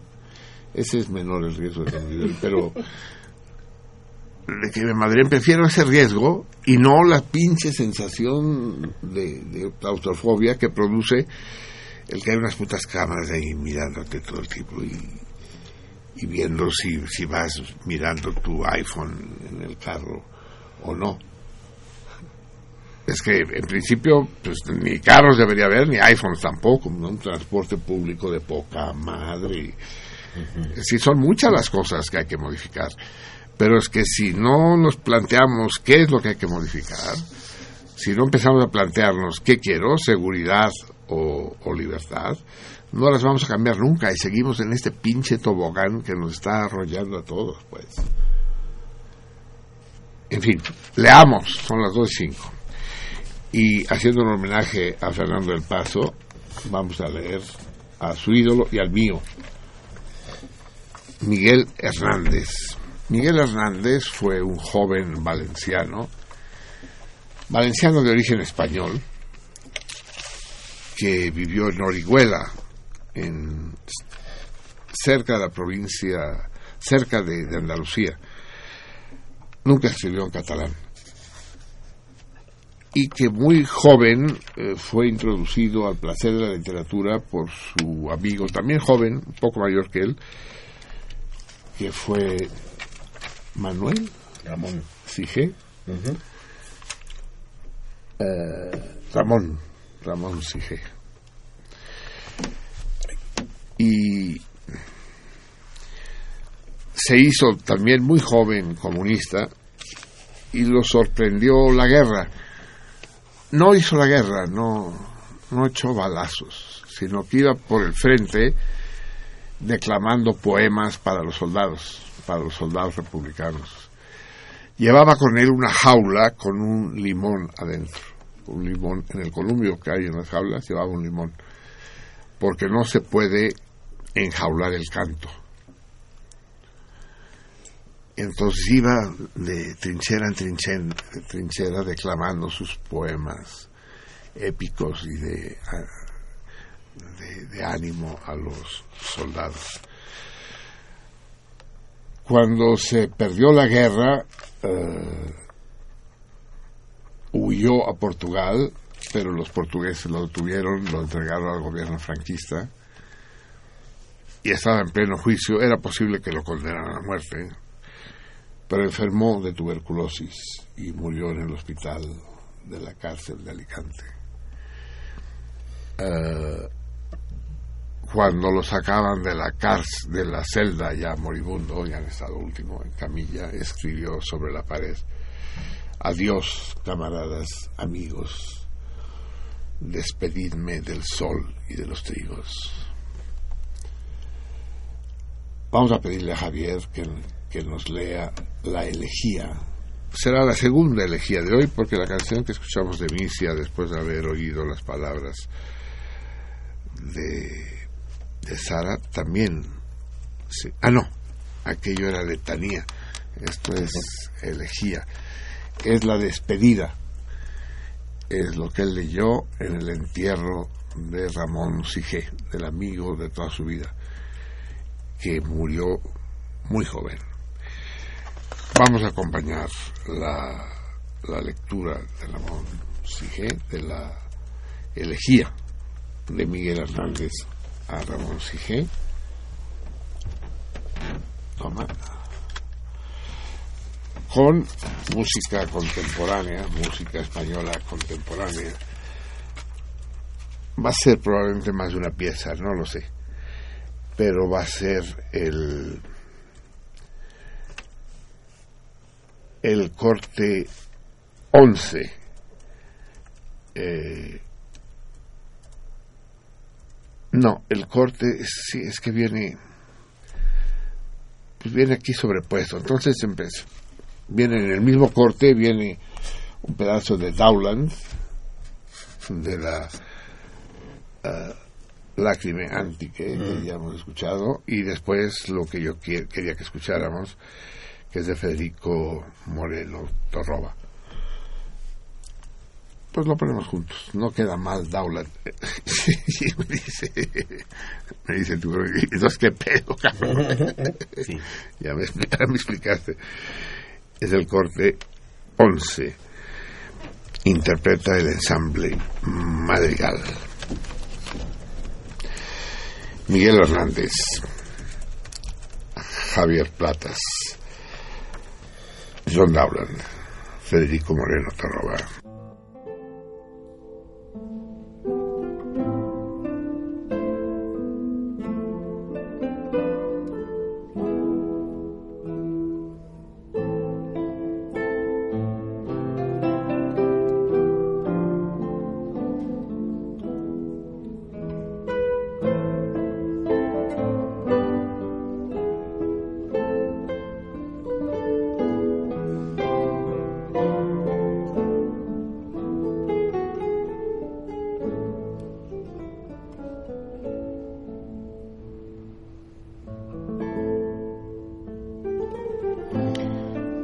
Orihuela, su pueblo y el mío, se me ha muerto como el rayo Ramón Sige, con quien tanto quería.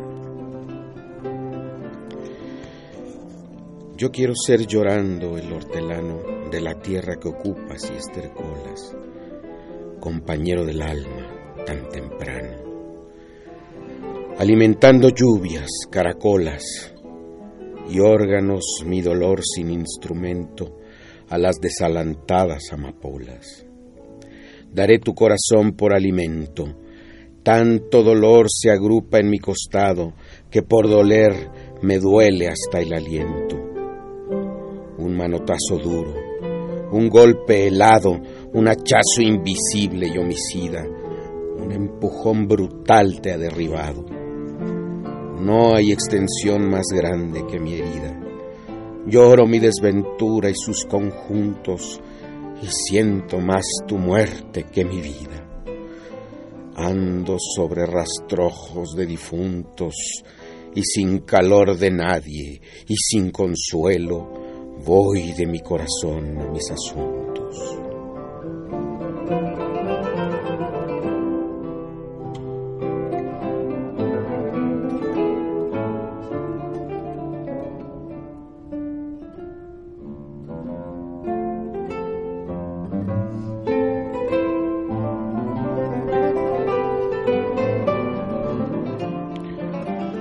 Temprano levantó la muerte el vuelo, temprano madrugó la madrugada, temprano estás rodando por el suelo. No perdono a la muerte enamorada, no perdono a la vida desatenta, no perdono a la tierra ni a la nada. En mis manos levanto una tormenta de piedras, rayos y hachas estridentes, sedienta de catástrofes y hambrienta. Quiero escarbar la tierra con los dientes, quiero apartar la tierra parte a parte, a dentelladas secas y calientes. Quiero minar la tierra hasta encontrarte y besarte la noble calavera y desamordazarte y regresarte. Volverás a mi huerto y a mi higuera por los altos andamios de las flores. Pajareará tu alma colmenera de angelicales ceras y labores. Volverás al arrullo de las rejas de los enamorados labradores. Alegrarás la sombra de mis cejas y tu sangre se irá a cada lado disputando tu novia y las abejas. Tu corazón, ya terciopelo ajado, llama a un campo de almendras espumosas mi acariciosa voz de enamorado. A las aladas almas de las rosas, del almendro de nata te requiero que tenemos que hablar de muchas cosas. Compañero del alma, compañero.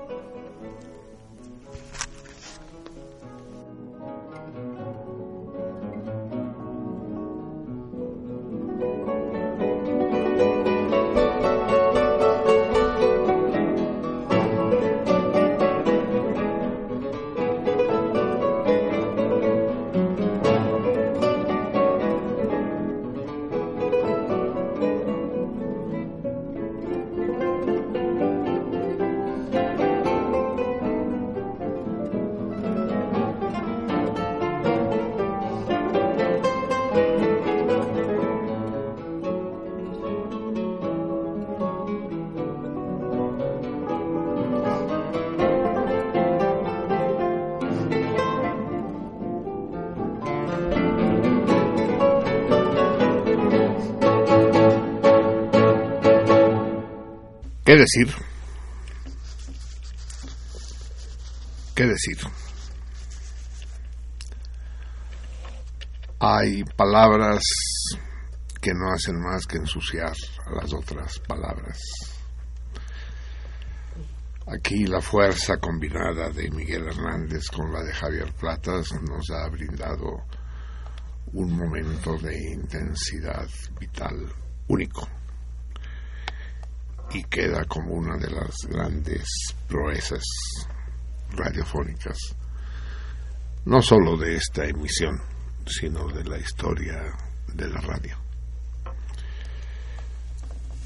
Eh, siempre o a menudo felicito a Javier después de la lectura en privado, hoy quiero hacerlo en público.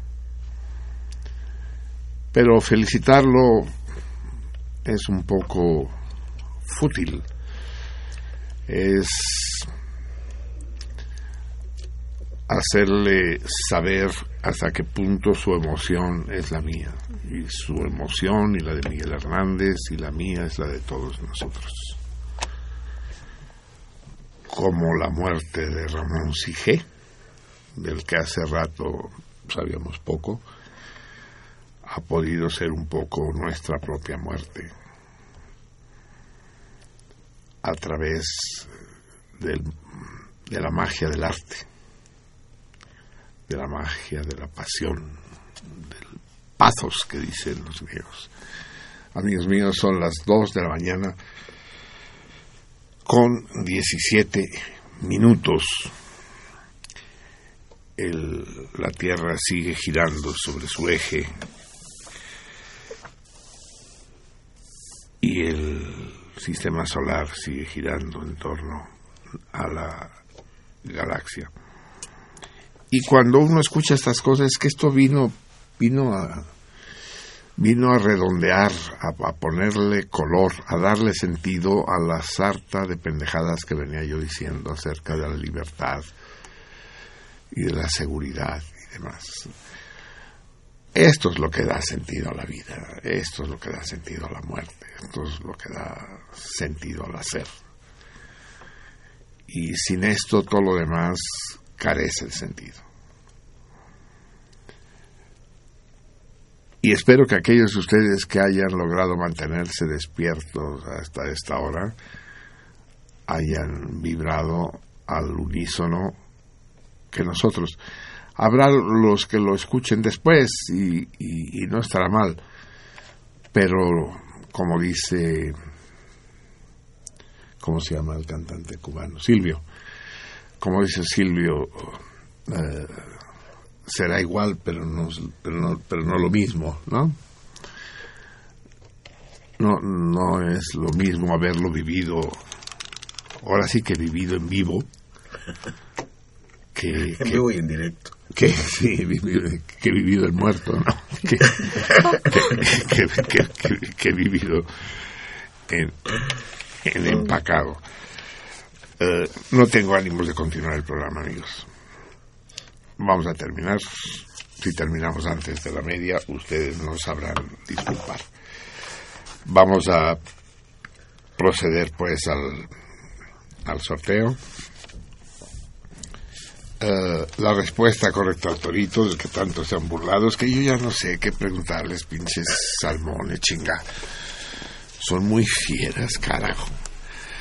La pregunta era, ah, lo que sí puedo hacer es repetir el torito mensual, que dice, ¿qué bandera nacional es, eh, está en blanco y negro? No tiene otro color. Eh, bandera de una nación que no posee Estado. Y tenemos la carta, tenemos un par de cartas que hay que leer, pero no, no, no, ya no las quiero leer hoy. Y algunas tienen respuestas a este torito. Lo leemos el, el martes que viene. Eh, aquí están los toritos, todos. No, aquí hay otros. Aquí hay toritos, a ver. Se- Selecciona los que sean correctos. Ahí hay toritos. No, te los entregué. Ya se Eh, lo entregué. Entonces, esos son todos. Todos estos son correctos. ¿Esos también? No, eso no. No, esos son, son llamadas. Aquí están todos los que respondieron. ¿Hay llamadas todavía? Por, por Hay leer? dos llamadas por Sí. leer. Léelas, léelas. Dice Héctor González, a Álvaro Obregón le preguntaron cómo le había hecho para encontrar su brazo de los escombros y contestó, muy fácil, arrojé una moneda de oro al aire, ipso facto salió mi brazo a atraparla. Un saludo a todos. Sí, lo había oído. Y Carlos Sánchez dice, saludos a todos. Marcelino, la semana pasada no quisiste hablar de fútbol. La buena noticia es que el campeón 100% seguro será un catalán con el Bayern. El Josep Guardiola. Lo, lo triste es que se va, ¿no? Se va Guardiola, ese pinche equipo de mercenarios que es el City, el Manchester City, ni modo. ¿Hay alguna otra Sí, llamada en Twitter? Tu papá. ¿Mi papá? Sí. Le escribe su papá. tu papá. Saludos, salmones. Nos vemos el viernes. El Sopitas es chido, pendejo pero chido. Oscar Bell, no cabe duda que eres el salmón mayor, Marcelino. Tu columna de hoy está de huevos. Eh, nuevamente tu papá, bueno, no, ah, tu papá dice, la burguesía solo se irá a balazos y solo se irá después de una revolución cultural, de una inversión de los valores. Yo no conozco a Sopitas, pero entonces hay que ser pendejo, pedo chido para hacer la constitución, ¿o cómo? Ok. Así es. César Berlanga, de poca madre Javier, felicitaciones a todo el cardumen por este maravilloso momento que acabamos de vivir. Sin duda. Ajá, nuevamente tu papá. Hay palabras que no hacen más que ensuciar a las otras palabras. Bueno, lo que usted ya había dicho. Ah, y pues es todo. Y nos vuelve a escribir Fernando Escalona diciendo que, dice, todos tienen razón. César Duarte es de Chihuahua. Puse el nombre en Wikipedia y el primer estado que me dio fue Veracruz. una mierda. Perdón. Es todo. Acá en Facebook dice Víctor Manuel Razo Vázquez, en relación a la próxima proyección en el Cine Club de la película Saló, sugeriría la lectura de un fragmento de los 120 días de Sodoma por parte de Platas. Estaría muy chingón. Saludos a todos los salmones desde la capital tolteca, Tula de Allende Hidalgo. Quiere echarle pimienta a la herida el amigo, sí. Ah, Carlos Ayala Mondragón dice, a propósito de esa decisión entre la libertad o la seguridad, hay un una frase de Benjamin Franklin que dice, aquellos que cederían la libertad esencial para adquirir una pequeña seguridad temporal, no merecen ni libertad ni seguridad. Bien, por el Benja. ¿Quién, quién, quién lo cita? Eh, Carlos Ayala Mondragón. Bien, por Carlos, bien por Benja, sí. ¿Y eso es todo? Entonces, eh, tenemos... Acertantes. Acertantes. Andrés Velasco, Enrique Hernández, Selene Acevedo, Claudia Reyes, César Berlanga, Francisco Castilla, Garduño, Gabriel Hidalgo Garduño, Lucía Villarreal, Jesús Mendoza, Felipe Hernández y Carlos Ayala Mondragón.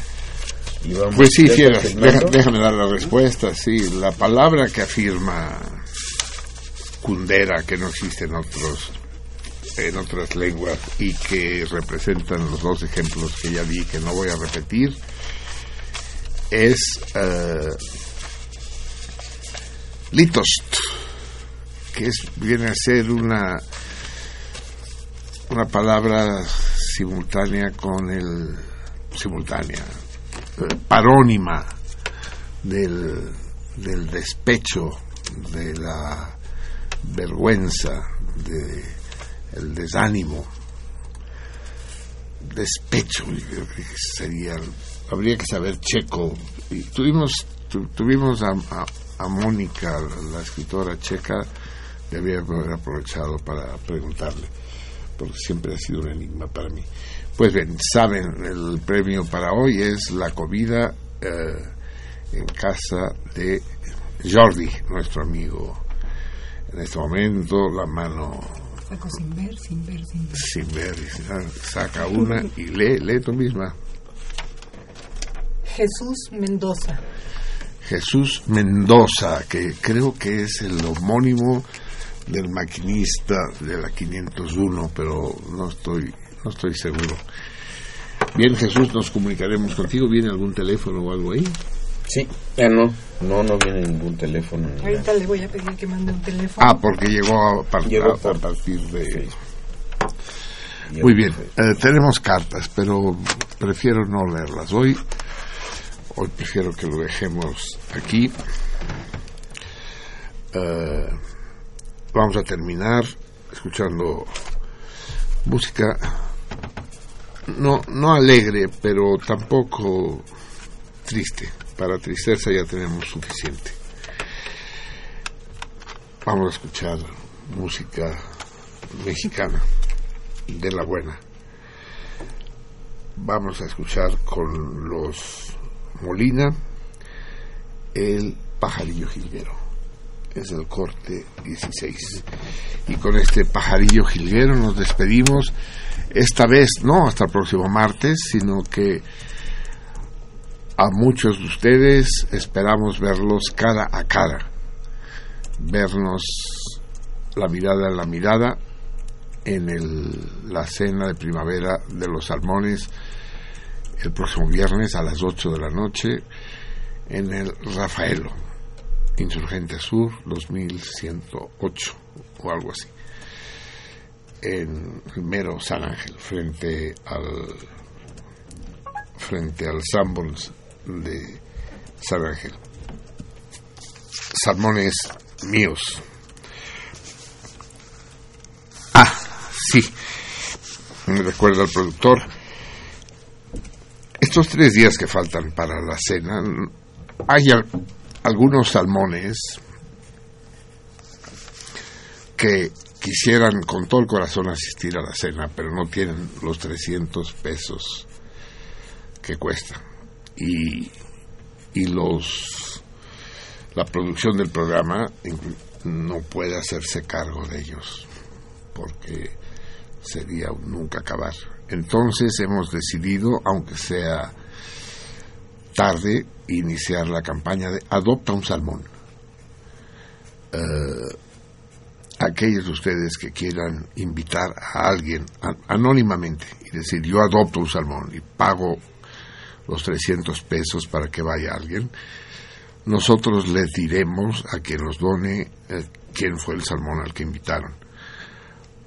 Probablemente no sé cómo haremos la elección, la haremos el jueves, si será al azar o elegiremos quiénes de nuestros salmones desarrapados gozarán de la benignidad de algunos de ustedes que se permita adoptar un salmón y tenerlo ahí esa noche. Sería un bello gesto. Más de uno de nosotros adoptará más de un salmón. Eso ténganlo por seguro. Nos vamos, amigos míos. Si, si van a estar contentos, estén bien contentos. Y si van a estar tristes, que sea una tristeza que se abra al futuro. Estén tristes bien. Hasta dentro de cuatro días, algunos hasta dentro de una semana, los demás. Pajarillo jilguero, abre tus noches. alas.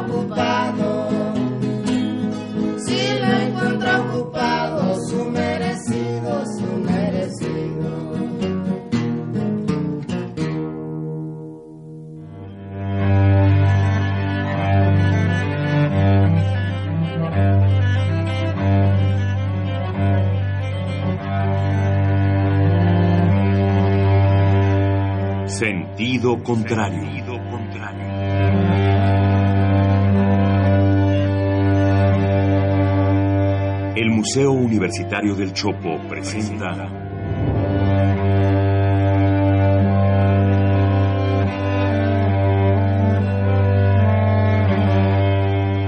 Sentido contrario.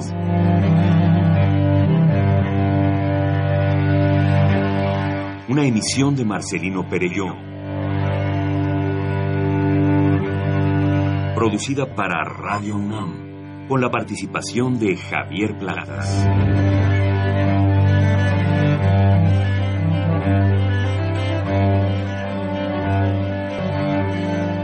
A veces es la manera de llegar más rápido. A veces. A veces es la única manera de llegar. A menudo es la manera de no llegar. Y pese a todo, casi siempre es lo único que tiene sentido.